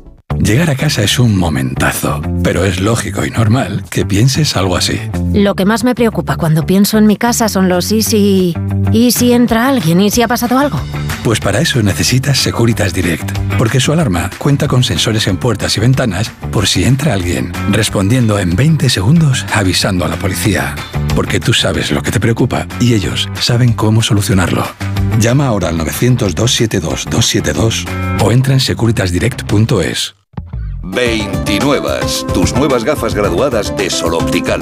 Estrena gafas por solo 29 euros. Infórmate en soloptical.com. Llega la primavera y es que no puedo ni con mi alma. ¿Será astenia? Seguro. Yo en esta época siempre tomo Astenolit, porque Astenolit con solo una toma al día lo notarás. Además, Astenolit son solo 12 días. Ya sabes, Astenia, Astenolit de Laboratorios ERN. ¿Sabes qué es lo maravilloso? Que hay un coche tan versátil que se adapta a lo que necesitas y que lo encuentras en versión híbrida, híbrida enchufable o 100% eléctrica. Así es el nuevo Kia Niro. Y lo mejor es que lo maravilloso está a tu alcance. Kia, descubre lo que te inspira. Ven a Takay Motor, concesionario oficial Kia en Fuenlabrada, Móstoles y Alcorcón o visítanos en takaymotor.com. Existe un lugar donde puedes conectar con la naturaleza y disfrutar de una vida sana y plena. Un lugar con 100 kilómetros de senderos para pasear y más de 100.000 árboles de 50 especies, 20 reservas de mariposas, lagunas. Se llama Arco Verde y conecta 15 municipios de Madrid con los tres grandes parques regionales. Arco Verde, vuelve a conectarte con la naturaleza. Comunidad de Madrid. ¿Comprarías una prótesis de cadera por internet y dejarías que te la colocara alguien que no sea médico? No, ¿verdad? Entonces, ¿por qué compras la ortodoncia, el blanqueamiento dental o la férula de descarga si los tratamientos bucodentales son complejos y han de ser personalizados? Consulta con un dentista de tu confianza. Pon la salud de tu boca en buenas manos. Colegio de Odontólogos y Estomatólogos de Madrid. Decorman ejecuta obras integrales de interiorismo, decoración y reformas en viviendas particulares o locales comerciales de cualquier tipo. Al contratar tu proyecto integral con Decorman, te olvidas de todo. Nuestro objetivo es tu absoluta tranquilidad, sin anticipo de cantidades y llave en mano. Llama ahora y sin compromiso pídenos presupuesto. 91 609 3370 o decorman.es. La justicia europea ha reconocido el derecho de los hombres a cobrar el mismo complemento que las mujeres en su pensión de jubilación. Si es padre de dos o más hijos y se jubiló entre enero de 2016 y febrero de 2021, en padresjubilados.com le ayudaremos a incrementar su pensión hasta un 15% desde su jubilación y para siempre. Padresjubilados.com. Solo cobramos si usted gana. En la vida hay cambios muy importantes. Un cambio de casa, una oficina nueva, un local más grande. Para que esos cambios sean perfectos, acude a los profesionales de mudanzas Segoviana. Mudanzas del hogar, guardamuebles, muebles de oficinas en toda la comunidad de Madrid. Consulta las ofertas en amsegoviana.com o en el 91 548 77 18. Mudanzas Segoviana, tu mudanza de confianza. Si tiene joyas de firma o artículos de oro y plata, llame al 91 534 6706 o vaya a la Plaza San Juan de la Cruz 9. Si tiene joyas de firma o artículos de oro y plata, llame al 91 534 6706 o vaya a la Plaza San Juan de la Cruz 9. Le pagarán el mejor precio al momento. Y también bolsos de Vuitton, Chanel y Hermès. Facebook, Twitter, YouTube, hay más de un medio para que nos sigas. ¿Cuál te gusta más? Onda Cero es la radio que siempre va contigo, porque estamos en las redes sociales para que nos sigas, para que opines, para que compartas noticias. OndaCero.es, más y mejor.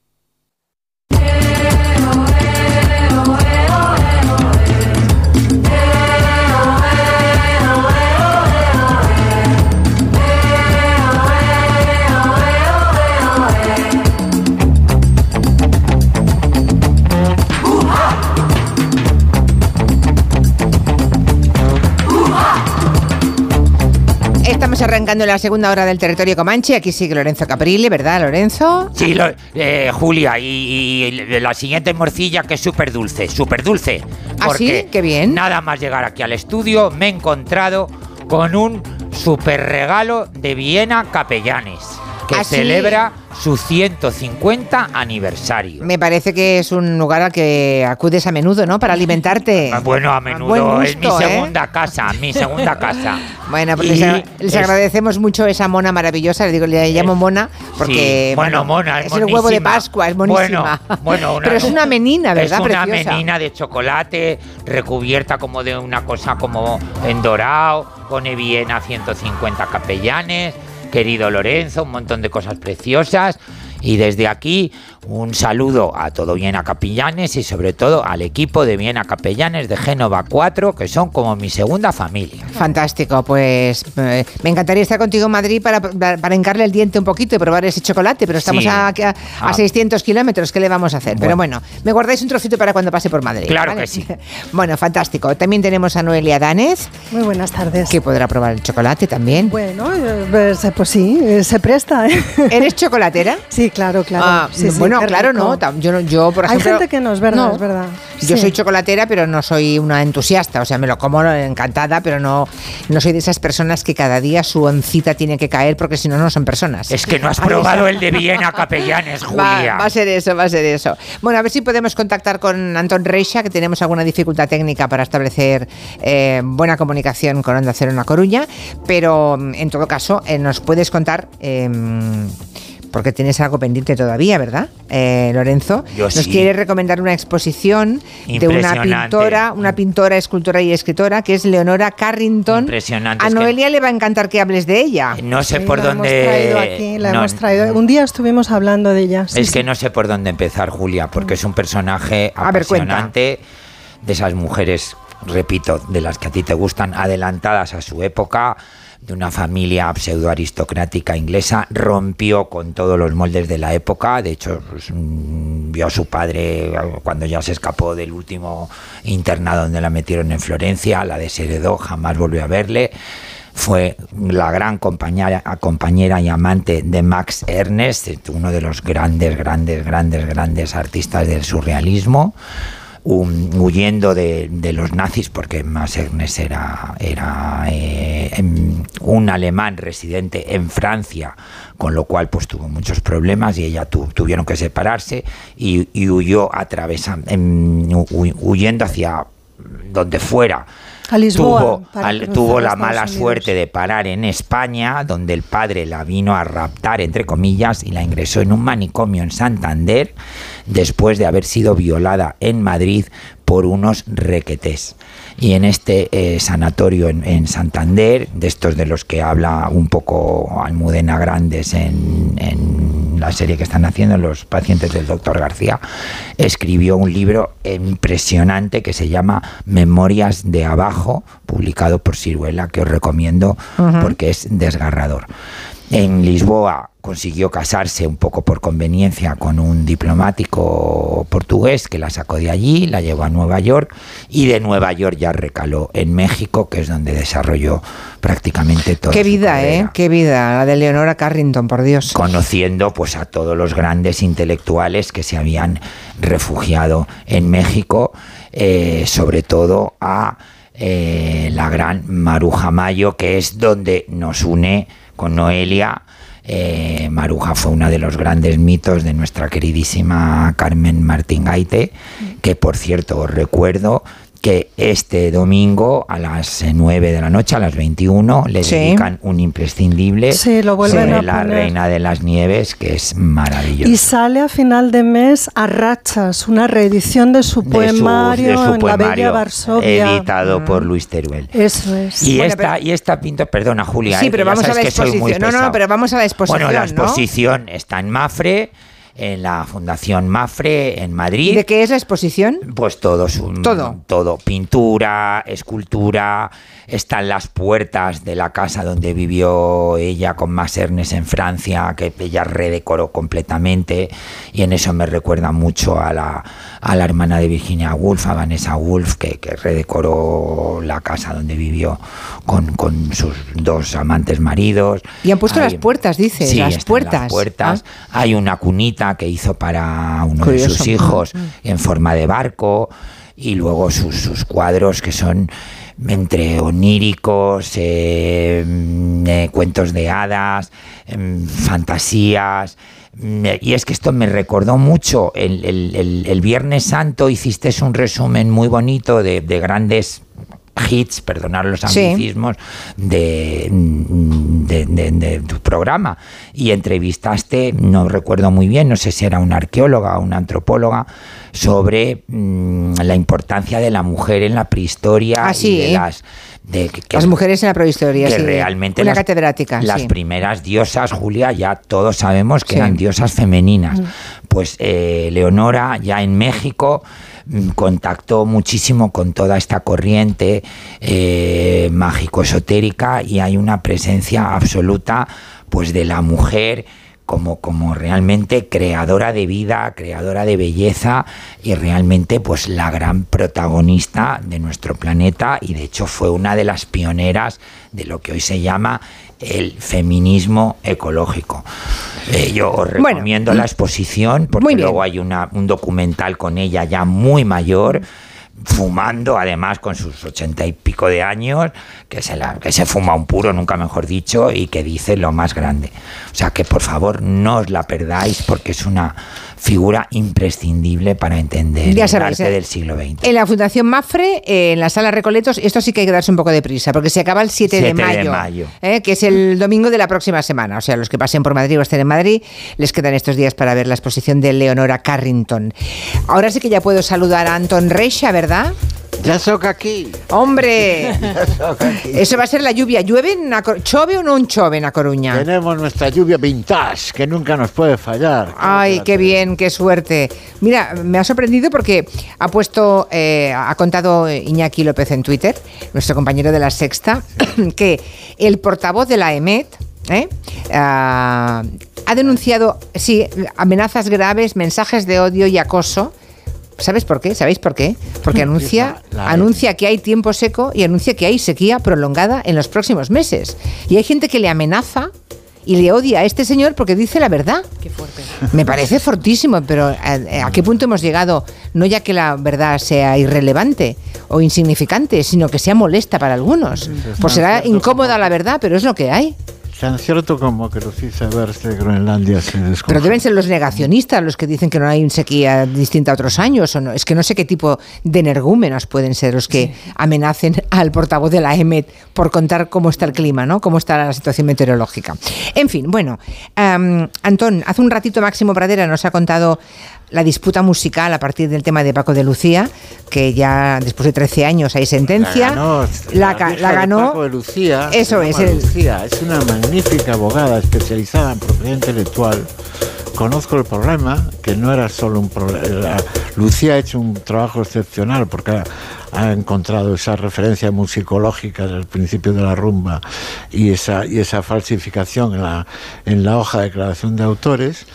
Pero lamentablemente es un- era un hecho en la época en que grabó esto eh, Paco de Lucía y, el, y este y este arreglista, era habitual que registrara alguna parte de la canción, como pasó en mi época que mira, la mitad de mi un Sol de Carallo es de Warner y Universal. O sea que fíjate cómo, cómo andaban Sí, pero, los- los sí, pero en el caso de Paco de Lucía es que cambiaron, y es lo que ha detectado Sí, su sí, hija, su hija abogada, falsificaron la hoja y en lugar de un 15% Lucía- Lucía lleva lo 13 convirtieron años, en el 50%. Es muy fuerte. Lucía lo lleva, le lleva, lleva peleando esto. Bueno, Pero han hay un ganado, cajón está bien. flamenco por ahí que le. Es que no me dejas, no me dejas. Estaba hablando que veníamos de eso y que pasábamos ahora al, al cajón, exacto, pa- pasamos al cajón flamenco.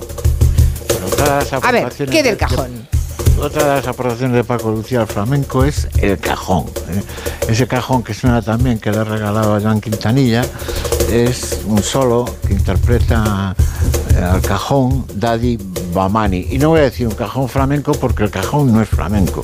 Os cuento la historia. ¿Del cajón? Caj- ¿O de del este? cajón. Ah, del cajón. Del cajón. El Del cajón cajón. entra- el cajón entra en la historia del flamenco. Cuidado con las vocales que podemos en cualquier momento meternos en, en un charco. A el ver, cajón entra en la historia del flamenco no después de 1977. 1977 en Lima, en la embajada española, por casualidad estaba Paco de Lucía en un, en un concierto de una cantautora peruana que se llama Chabuca Grande. Hombre. Estaba acompañada al cajón por un tal Carlos Caitro. Y Paco de Lucía, que es un tipo tremendamente intuitivo, reflexionó, dijo, esto es más potente y puede aliviar el esfuerzo a veces, eh, a veces frustrado de dos horas de palmeros dando palmas o de bailadoras taconeando, porque esta es la percusión que necesita el flamenco. E incorporó el, el cajón al flamenco. Pero atención que esta es una historia que empieza en Lima, pero realmente es una historia transcultural de ida y vuelta. Hay que, eh, lo, que, lo que se vio eh, en el reciente Congreso de la Lengua Española y, que, y la anécdota fue que hubo una gran cajonada eh, eh, a las puertas de donde se celebraba el Congreso, organizada por, por, un andaluz que es el Guille y por un peruano que se llama Marino Cubillas y Mario Cubillas, pero y que se incorporó Felipe VI a tocar el cajón, tiene sentido, tiene sentido porque en los siglos XVI y XVII a Lima desde, desde Cádiz salían muchas cajas que iban a Lima con, con mercancías, porque era la ruta comercial eh, con, con, América. Y ahí está parte de la historia cruzada, del origen cruzado del cajón.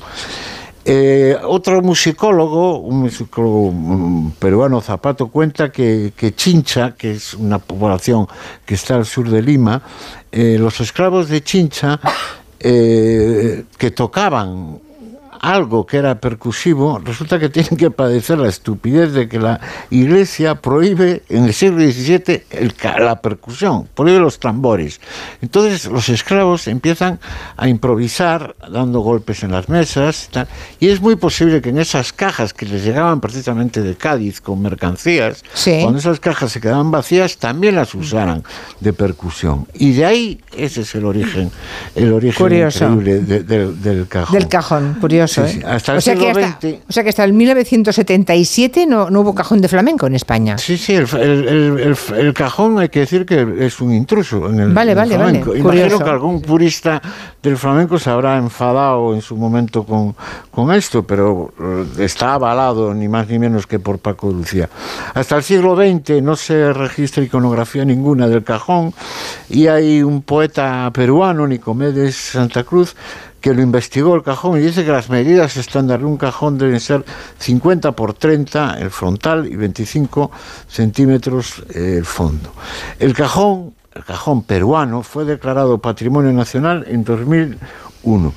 Rubén Dantas, que era el percusionista habitual de, de, Paco de Lucía y que estaba también con Paco de Lucía sí. en ese concierto en la Embajada Española en Lima, eh, no dudó a atender a la idea, a la intuición eh, súbita que tuvo Paco de Lucía y incorporó el, el, el, cajón como instrumento. Y en los discos de Paco de Lucía, Solo quiero caminar y Como el agua, que fue grabado en 1981, ya aparecen grabados eh, Muy bien. los cajones. Interesante. Fíjate, todo, sí. todo, era cuenta de los palmeros y de las bailadoras. Es curioso porque dices que si algún purista del flamenco se puede ofender, pues lo mismo que los de la AEMET, ¿no? O sea, sí. hay gente que no soporta la verdad, entonces lo que quiere es ocultarla. No. Ahora estoy viendo Ay, un tuit Ahora estoy viendo un, un tuit que ha puesto en sus redes sociales la Agencia Española de Meteorología, que es eso, la AEMET, que es un organismo público, diciendo que, fijaros, ¿eh? que, que esto es un espacio de encuentro y cercanía con la sociedad para aficionados y profesionales, y pone en la, la ristra de adjetivos que les dedican en los últimos días, lo, lo, que les, les, están llamando, um, que es un servicio público el de, el de contar cómo está el tiempo, ¿no? Y Ese ahora, es espera, el que lo tengo abierto, lo tengo abierto ahora, y ahora aparecen los adjetivos, les llaman a asesinos, miserables, bueno, mm, no os podéis imaginar. Bueno. Eh, son verdadicidas. Exacto. bueno, es, son gente que cuenta eh, cómo está asesinos, ahora estoy leyéndolo, os estamos vigilando otros bueno, criminales bueno, bueno, miserables. No les dicen que están sicarios de Soros. sicarios de la información al servicio del mal y lo pagaréis. Bueno. Sicarios al, servi eso no, al servicio del mal, pero si no llueve, que si no llueve, no llueve. Es gente a la que, a la que molesta, a la, habrá que pensar a qué tipo de personas les puede molestar que los eh, expertos meteorólogos nos digan que hay sequía cuando es evidente que hay sequía. ¿Por qué les molesta que digamos pues que hay a sequía? gente que está muy tarada, Julia. Bueno, a gente que la niega, quizá, a gente no, pero es que no históricamente se la, Hombre, la pues, ausencia eh, de lluvia, la ausencia de lluvia ha, ha, ha despertado siempre una serie de rituales absurdos de invocar a la lluvia y tal. Y estos negacionistas lo que invocan es, que la culpa la tienen los meteorólogos. Ya, ya, ya, ya. Bueno, pero son como los, los terraplanistas, ¿no? Como dicen. Bueno, los negacionistas es lo que tienen, sí, sí. Bueno, hacemos una pequeña pausa y a la vuelta nos va a hablar Noelia de Pamela Anderson. Ahí es nada, Pamela Anderson. De 3 a 7, Gelo. Con Julia Otero.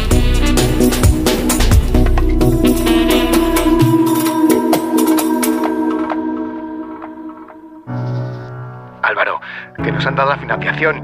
Vente y abrimos el cava, que ya somos empresarios. En Telefónica acercamos toda nuestra tecnología para seguir acelerando startups y así todos tengamos más oportunidades. Telefónica, cuanto más cerca estemos, más lejos llegaremos. Lo más visto de la noche del viernes. Es un día histórico. Lo que tiene esta actuación es que no para. Excepcional esta imitación. Técnica pura. Flipando en colores. Nos lo hemos gozado, lo hemos bailado. Tu cara me suena. Esta noche a las 10 en Antena 3. La tele abierta. Ya disponible en a Player Premium. Hola, mamá. Adivina, he conseguido el trabajo. La verdad es que aún no me lo creo. Estoy súper contenta. Al final vas a tener razón cuando me decías que saliera de mi zona de confort y que aprendiera cosas nuevas. si es que eres la mejor, la mejor. En Telefónica acercamos toda nuestra tecnología para seguir formando a personas para el empleo y así todos tengamos más oportunidades. Telefónica, cuanto más cerca estemos, más lejos llegaremos. Alquiler, acción de alquilar, negocio por el que se cede una cosa a una persona durante un tiempo a cambio de una rentabilidad. Seguro, objetivo, es cierto, libre y exento de todo peligro o riesgo. Si piensas en alquilar, ya sabes, alquiler seguro. Llama ahora al 910-775-775. Alquiler seguro. Protección a propietarios. El Estatuto de Autonomía de Castilla-La Mancha cumple 40 años y con este motivo el programa La Brújula pone rumbo a Toledo. Rafa La Torre y todo su equipo realizarán La Brújula este viernes en directo desde la sede de las Cortes de Castilla-La Mancha. 40 aniversario del Estatuto de Autonomía de Castilla-La Mancha. Este viernes, a partir de las 7 de la tarde, La Brújula desde Toledo, con Rafa La Torre. Te mereces esta radio. Onda Cero, tu radio.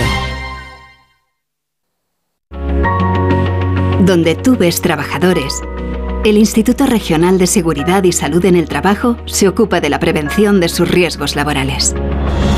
Comprometido con la vida. Infórmate cómo en el 900-713-123. Comunidad de Madrid. ¿Ya con ganas de vacaciones? Con MSC Cruceros esta primavera aprovecha nuestros descuentos de última hora embarcando desde puertos españoles o con cómodos vuelos. Ocho días con todo incluido desde 679 euros por persona. Reserva en tu agencia de viajes o en msccruceros.es y descubre el futuro de los cruceros. El gran Chufo Llorens vuelve a las librerías con La vida que nos separa, una novela histórica que nos sumerge en la historia reciente de España para narrarnos la vida de una mujer difícil de olvidar. La vida que nos separa, de Chufo Llorens, publicada por Grijalbo. Nuestra vida está llena de sonidos que merecen ser escuchados. Y tú mereces oírlos bien. Ahora en Óptica Roma tienes la última tecnología en audífonos recargables con la máxima calidad garantizada y al 50% de descuento si compras dos audífonos. Para que no te pierdas los sonidos de la vida. Óptica Roma, tus ópticas de Madrid. Si eres de los que no puede esperar para estrenar el nuevo Ford Kuga híbrido enchufable, aquí va un cuento para amenizar la espera. Érase una vez. Y colorín colorado, este cuento se ha acabado. Listo, se acabó la espera.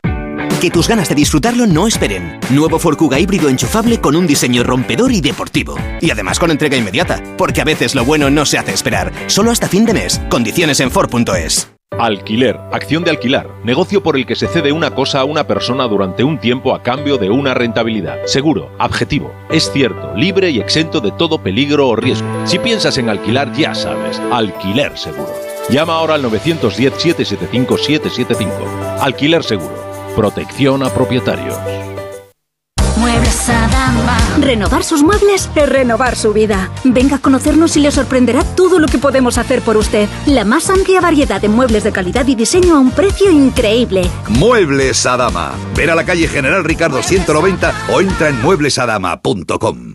Clínica Oliver y Alcázar. Especialistas en implantes para pacientes con muy poco hueso. Cirugía mínimamente invasiva con prótesis definitiva en un mes como máximo. Diagnóstico gratuito y financiación. Consulte su caso en el 91 564 6686 o a través de la página web oliverialcázar.com. Más de 30 años de experiencia. Facebook, Twitter, YouTube, hay más de un medio para que nos sigas. ¿Cuál te gusta más? Onda Cero es la radio que siempre va contigo, porque estamos en las redes sociales para que nos sigas, para que opines, para que compartas noticias. Onda Cero.es, más y mejor. Onda Cero Madrid, 98.0. Estamos en la última media hora de Gelo de esta semana. Coincide con el territorio Comanche. Vamos a hablar enseguida de Pamela Anderson, que es el tema, la persona de la que, uh, con la que se ha inspirado hoy Noelia Danez. Pero antes, bueno, hay muchísimos oyentes opinando de, lo que hemos contado de la EMET, uh, la Agencia Española de Meteorología, y, las amenazas que recibe por contar que estamos en sequía. Uh, hay mucho movimiento en las redes con este, con este asunto. Y um, por cambiar un poco el tercio, y volver a la casilla de los derechos de autor, hay un oyente, Anton Recha, que es Mario, sí, sí, que pregunta, oye, ¿y los derechos de Camarón, esos que compró Paco de Lucía por cuatro chavos, se sabe algo? ¿Sabes de qué hablan? Porque yo no tengo ni idea de esto. No, no, ahí habla, eso es una, una es, es un problema. ¿Es una, ¿Es una leyenda negra o no, qué, qué es, es, un, esto? es una tensión que hay entre Pachón, yo creo que fue, se llama, se llama Pachón, el, el productor de, de, Camarón. Y bueno, eh, es una disputa que hay. Entre, ah, es otra disputa, Pachón, vale, me lo imaginaba. Que hacía, lo que hacía Paco de Lucía, porque luego te, te, Camarón es único cantando, pero no es un gran compositor, entonces eh, no, hay, ahí no hay robo. No, no, no, Ah, vale, son los derechos de. Vale, vale, no, no, no. Eso, eso bueno. es otro, no, es, no, es, como la historia de la reglista. No, no, está claro, está claro. No, no, no, lo que habla. De la época, lo que habla es que se compró los derechos, o sea, que Paco de Lucía compró los derechos y, de Camarón. Y es muy de los flamencos ese tipo de, de líos. También lo hay, había con Loli Manuel y cosas así. Ya. ¿no? Bueno, nada, pues nada. Yo por ahí, como, por no ahí nuestro, nuestro oyente que se esté tranquilo que. Que no, vale. Si, si Paco lo compró, es que lo compró. ¿eh? Y, bueno. y le dio un dinero. Lo dicho, hoy Noelia nos quiere hablar de Pamela Anderson porque acaba de estrenarse un, un, documental en Netflix que cuenta la historia de esta superestrella de la televisión de los 90. Bueno, los, los chicos en aquella época tenían pósters de Pamela Anderson eh, colgados en la habitación, ¿no? Un, un, era un mito erótico de la, de la época. Pero Ah, cayó en desgracia. Sí, cayó en desgracia porque unas cintas íntimas que ella había grabado, ella con su marido, con Tommy Lee, eh, no se sabe cómo, o igual sí que se cuenta en el documental y nos lo contará ahora Noelia Danez, salieron a la luz pública, ¿no? Vamos a oír un, un fragmentito del tráiler de ese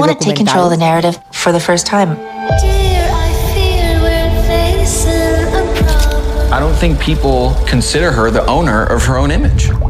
It's Pamela Anderson, public property. Cuéntanos, Noelia. Pues mira, propiedad pública, ¿no? Se ha entendido bastante bien. Yo creo que es el problema con el que se enfrenta esta mujer y, bueno, destruye su vida realmente. Eh, con relación al asunto de las cintas, te diré que ya en el documental que se, se estrenó en enero en Netflix, o sea que es muy reciente, eh, no, no dice cómo pudieron desaparecer. Cuenta las, las, circunstancias en las que desaparecieron, pero no señala a nadie en particular, supongo que porque trata de evitar una posible querella. No sé si en la serie de televisión mm. eh, que hay en otra plataforma y que es así, yo no la he podido ver, se trabaja, digamos, con alguna hipótesis, sí. ¿no? Sí, sí, yo sí vale. lo he visto, yo lo he visto, Noelia. Y sí, sí Nuria, que se, se nombra directamente a uno de los empleados de una reforma en la mansión vale. de Tommy Lee y Pamela, que fue o sea, el que robó. O sea, te, te viene un albañil o un exacto, fontanero a arreglar se enfada, algo. Se enfada con el, con el, con Tommy Lee, con el marido de Pamela en ese momento. Y roba una cinta sí. grabada. Roba una caja fuerte y entre todo lo que encuentra, cuando llega a casa, está esa cinta. Eso es lo que plantea la serie. Vale, vale. Uh -huh. Que bueno, no se sabe sentido. si es verdad o no, pero bueno. Claro, es concordante con cómo ella explica y elude entrar, digamos, en pormenores de qué pudo ser lo que pasó allí. Eh, la serie es eh, una serie producida por su hijo mayor. Entonces, eh, son dos hijos tratando de explicar a una madre. Y claro, en ese sentido la serie trata de trascender el episodio de las cintas, pero es que es tan difícil. De hecho, hacia el tercio último del documental a ella le plantean que se va a estrenar esta serie de ficción y ella no la ha visto y se echa a temblar, ¿no? Y está, está muy angustiada. Es una mujer que vive claramente angustiada por ese episodio en particular, que para ella no es que constituya un punto de inflexión, es que ha habido otros antes en su vida y ese le recuerda a los previos y de alguna manera la congela, ¿no? En una situación de víctima. De víctima. Ya. Porque el documental eh, está centrado en la relación de, de los padres, de, o sea, de- de Pamela con, con Tommy Lee. Claro. O, habla, o, habla, o sea, ¿es, ¿es de la pareja o es más de Pamela? Claro, esa es la cuestión. El documental pretende ser sobre Pamela y la Ah. verdad es que hay un esfuerzo importante porque sea así y hay el material suficiente como para construir una narrativa de la historia completa de esta mujer porque ella de niña era muy imaginativa y una niña así muy eh, soñadora y romántica y era de estas niñas que escriben muchísimo y escribió un montón de diarios y los diarios los ha conservado de manera que sus hijos van reconstruyendo un poco la historia de Pamela, de su madre, a partir de esas anotaciones de la niña, la adolescente y después la joven que da el salto a, Vancouver y de Vancouver a Los Ángeles y todo esto en un, en un espacio de tiempo muy corto. Es una mujer eh, hija de un matrimonio un tanto disfuncional, donde hay problemas de alcohol, adicciones y también algo de violencia doméstica. Es una niña abusada en, en su infancia, con seis años apenas, por una canguro durante un periodo continuado de Madre- tiempo madre mía. e iniciada en el sexo con 12 años eh, a través de una violación en una situación además que yo creo que muchas mujeres que nos escuchen reconocen, que es la de eh, el amigo de tu hermano, ¿no? Este tipo de situaciones, Ya. ¿no? De donde crees que hay confianza, pero bueno, pues no solo no hay confianza, sino que hay abuso y hay violación.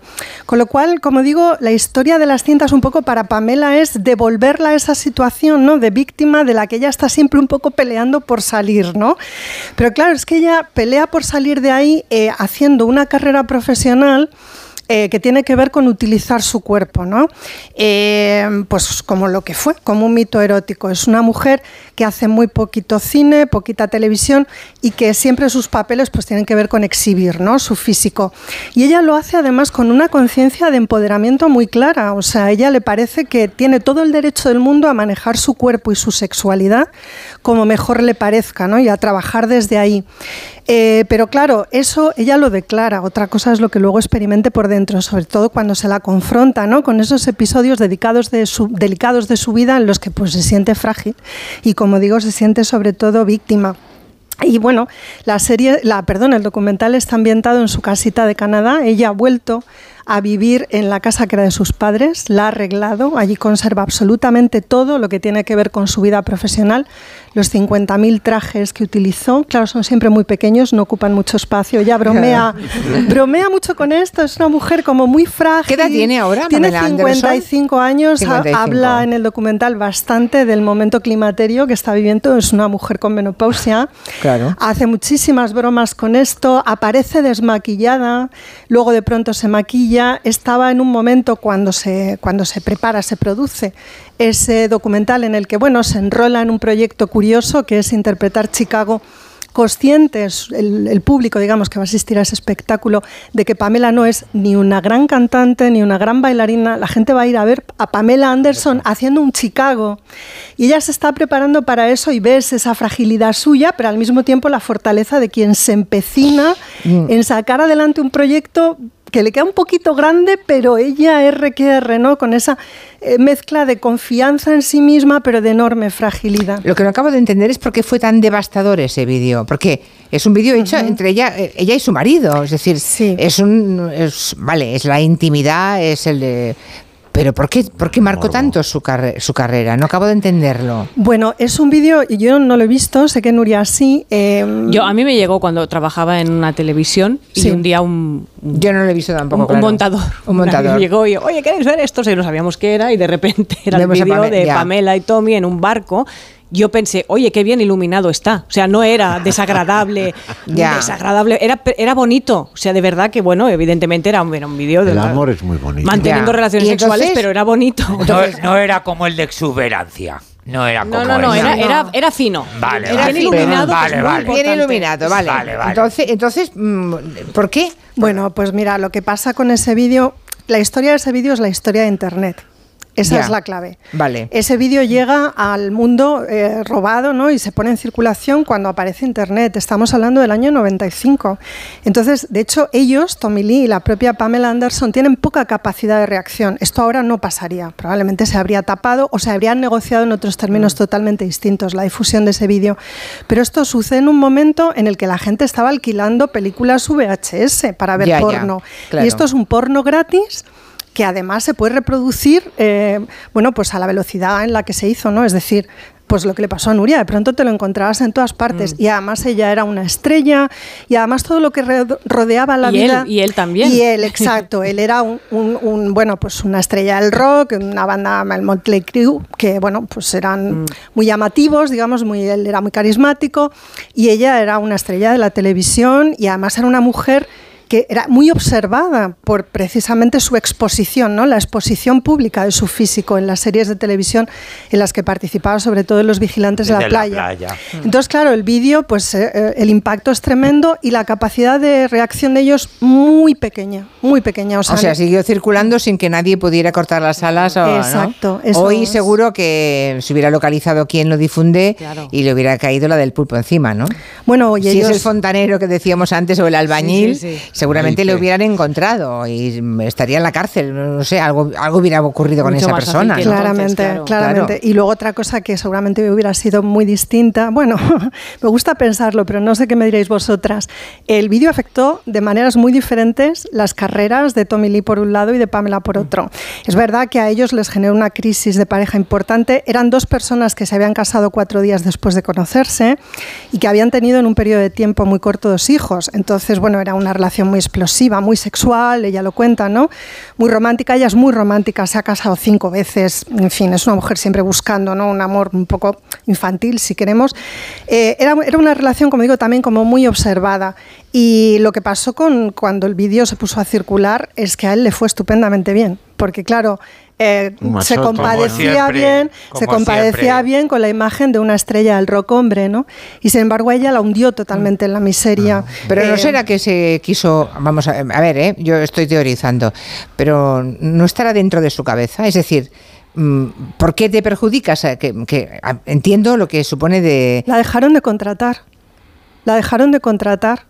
Totalmente. O sea, ¿A ella? A La ella dejaron de contratar. Claro, Sí, porque sí. era. Como eh, siempre, está Julia. estigmatizada Ya, ya, totalmente. Era una puta. Claro. Con perdón, es que lo dice en el documental. Él, Me él convertí es en un la seme- puta él es un pública. semental y un macho, super macho, y ella es una puta. Sí, sí. Claro. Siempre es la misma historia. De Julia. hecho, ella en el, en el juicio fue revictimizada duramente. De- He traído un corte eh, porque me parecía que, que era interesante escuchar a ella contar ahora lo que significó el juicio en su vida. Creo que podemos oírlo. Fue un caso célebre porque afectaba al derecho a la intimidad y por tanto podía sentar un precedente. Cuando comenzaron las declaraciones, yo estaba embarazada de nuevo. Me intranquilizaba que afectase a la salud de nuestro bebé y no sabía si iba a ser completamente humillada. Recuerdo que entré en la sala llena de hombres que tenían fotos de desnudos míos. En resumidas cuentas, el abogado dijo, como trabajas para Playboy no tienes derecho a la intimidad.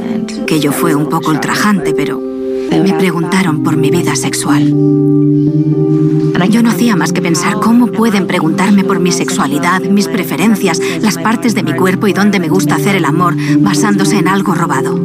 Exacto. Hicieron que me sintiera como una mujer horrorosa, como un pedazo de carne, al que aquello no debería importarle nada, porque al fin y al cabo no era más que una zorra. No mostraron mucha comprensión. Pensaron, como sale en Playboy, le gusta aparecer desnuda en público. En primer lugar, aparecí en la revista porque quise. Para mí Playboy era empoderante, pero en ese caso lo sentí como una violación. Claro, lo totalmente de acuerdo. Claro, con completamente. una claridad. Claro. Donde, Claro. hay, donde hay participación de mi voluntad, es un acto libre y además ella personalmente lo percibe Mm. como algo empoderante. Oye, a mí sí. estas cintas me las han robado y, yo no quiero que mi intimidad... Playboy era una gran revista, ¿eh? Con textos Bueno, a muy ella la importantes, coloca, ¿eh? a ella la coloca en el mundo, claro, igual que a otras muchas Que ahí mujeres. escribió gente muy importante en Playboy, ¿eh? Luego, esto hoy no ocurriría, ¿eh? seguramente, eh, en los términos, pero claro, eso que dice Noelia, es un poco la historia de Internet en aquel Bueno, momento. de todas formas, ma- eh, Julia, ten en cuenta que ella, ella asumió el rol de sex symbol. o sea, Ya. no es ¿Y? una gran actriz. Y, hombre, y eso, Ya. eso es lo que es lo que va retorciendo el, el morbo que se produce en torno a ella. O sea, entonces, ella eh, se hace famosa porque no llega a enseñar de todo lo que a la gente le gustaría ver. Y de repente aparece enseñándolo todo. Entonces, porque ni siquiera en el, el Playboy, los desnudos de Playboy son muy elegantes Sí.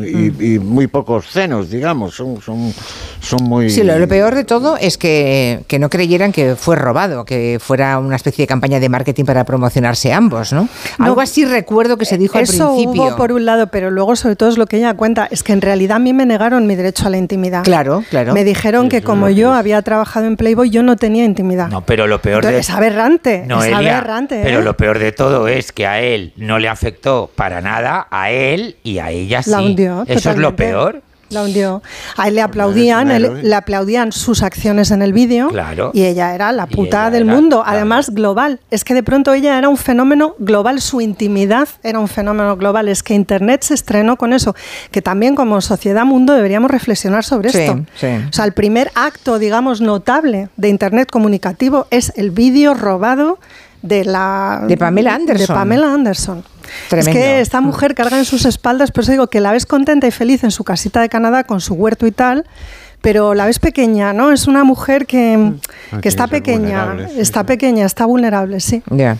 Bueno, pues Julia, nada, Julia, veo- dime. la penúltima, la penúltima morcilla. Hablando de huertos, hablando de huertos, te recuerdo que el próximo viernes 27 estoy de juez en el desfile de las verduras de Calahorra. Hombre, te han vuelto a llamar en Calahorra. Pero si te lo dije cuando me llamaste. Es verdad, es verdad. pero Espero, pensaba- Vale. espero que me llaméis, eh. Espero Va, que me llaméis. Por supuesto, va, va por ti y va por los 27. y por los amigos de Calahorra. Hombre, por supuesto.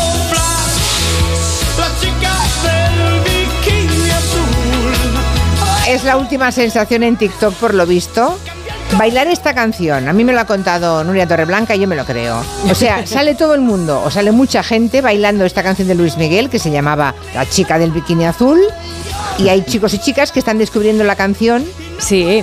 Ahora viendo TikTok. Familias enteras que se graban bailando esta canción y está, bueno, es Bueno, un ya, ya, fenómeno, ya. fenómeno viral. Vale, vale. Y además hace unos días que a, a colación de esto, pues una chica publicó un vídeo en el que decía, ella contaba que su madre podría ser la de la mochila azul. Y dice, porque, porque resulta que tuvo en el ochenta y pico, fue a México, tuvo un pequeño flirt con Luis Miguel, dice, y claro, estamos con nuestros hermanos, estamos intentando averiguar Si nuestra madre- si nuestra madre es la de esta, la, de la Qué bonito, eso sería estupendo. Claro. Entonces me pregunto, ¿cuántas veces ha pasado eso? Que se descubra a la protagonista real de alguna canción. Bueno, pues ha pasado unas cuantas veces. Olha que coisa mais linda, mais cheia de graça. Ela, menina que vem, que passa, num doce balanço, caminho garota de Ipanema, que era Sí. real, que tiene nombre Elo Piñeiro, la chica que se paseaba por la playa de Ipanema en 1962, es la menina que pasa, mientras Vinicius de Moraes y Tom Jobim tomaban algo en un bar que había en una esquinita, les llamaba la atención, pues bueno, esa chica, ¿no? El paradigma del tipo carioca, una mujer dorada, mezcla de flor y sirena, llena de luz y de gracia. Bueno, ese, esa- ese don de la vida, que es un lindo y melancólico fluir y refluir constante. Qué canción tan preciosa. Bueno, pues la Elo, vamos con H, vamos a llamarla así, la Elo tiene actualmente una cadena de tiendas de bikinis llamada Girl from Ipanema y le va muy bien porque las garotas facturan. Vale. Jumping Jack Flash. Te estaba esperando, Antón. Ese Jack, ese Jack Saltarín al que hace referencia la canción es supuestamente, ¿no? No, sabemos que es, por supuesto, es Jack Dyer, el jardinero y sus ruidosas botas. Jack era el jardinero que trabajaba en casa de Keith Richards. Entonces, ¿qué No pasa? Pues durante una temporada Mick Jagger estaba ahí pasando unos días, pues para, "Ah, me retiro un día a tu casa, si componemos a ratos. Sí. Entonces Jack, un día de estos que, que se levantaron por la mañana, el, el jardinero pasó cerca de la ventana y hacía muchísimo ruido con las botas. Plop, plop, plop, plop. De repente Mick dio un respingo y dice, ¿qué es ese ruido? Y Keith le dijo, solo es Jack, el saltarín, un buen tipo. Ahí es cuando Mick Jagger empieza a, rondar en su cabeza como cómo se puede, cómo se puede crear una canción con eso. Keith se pone la guitarra y un riff inicial ya construye la historia de la canción. Muy bien.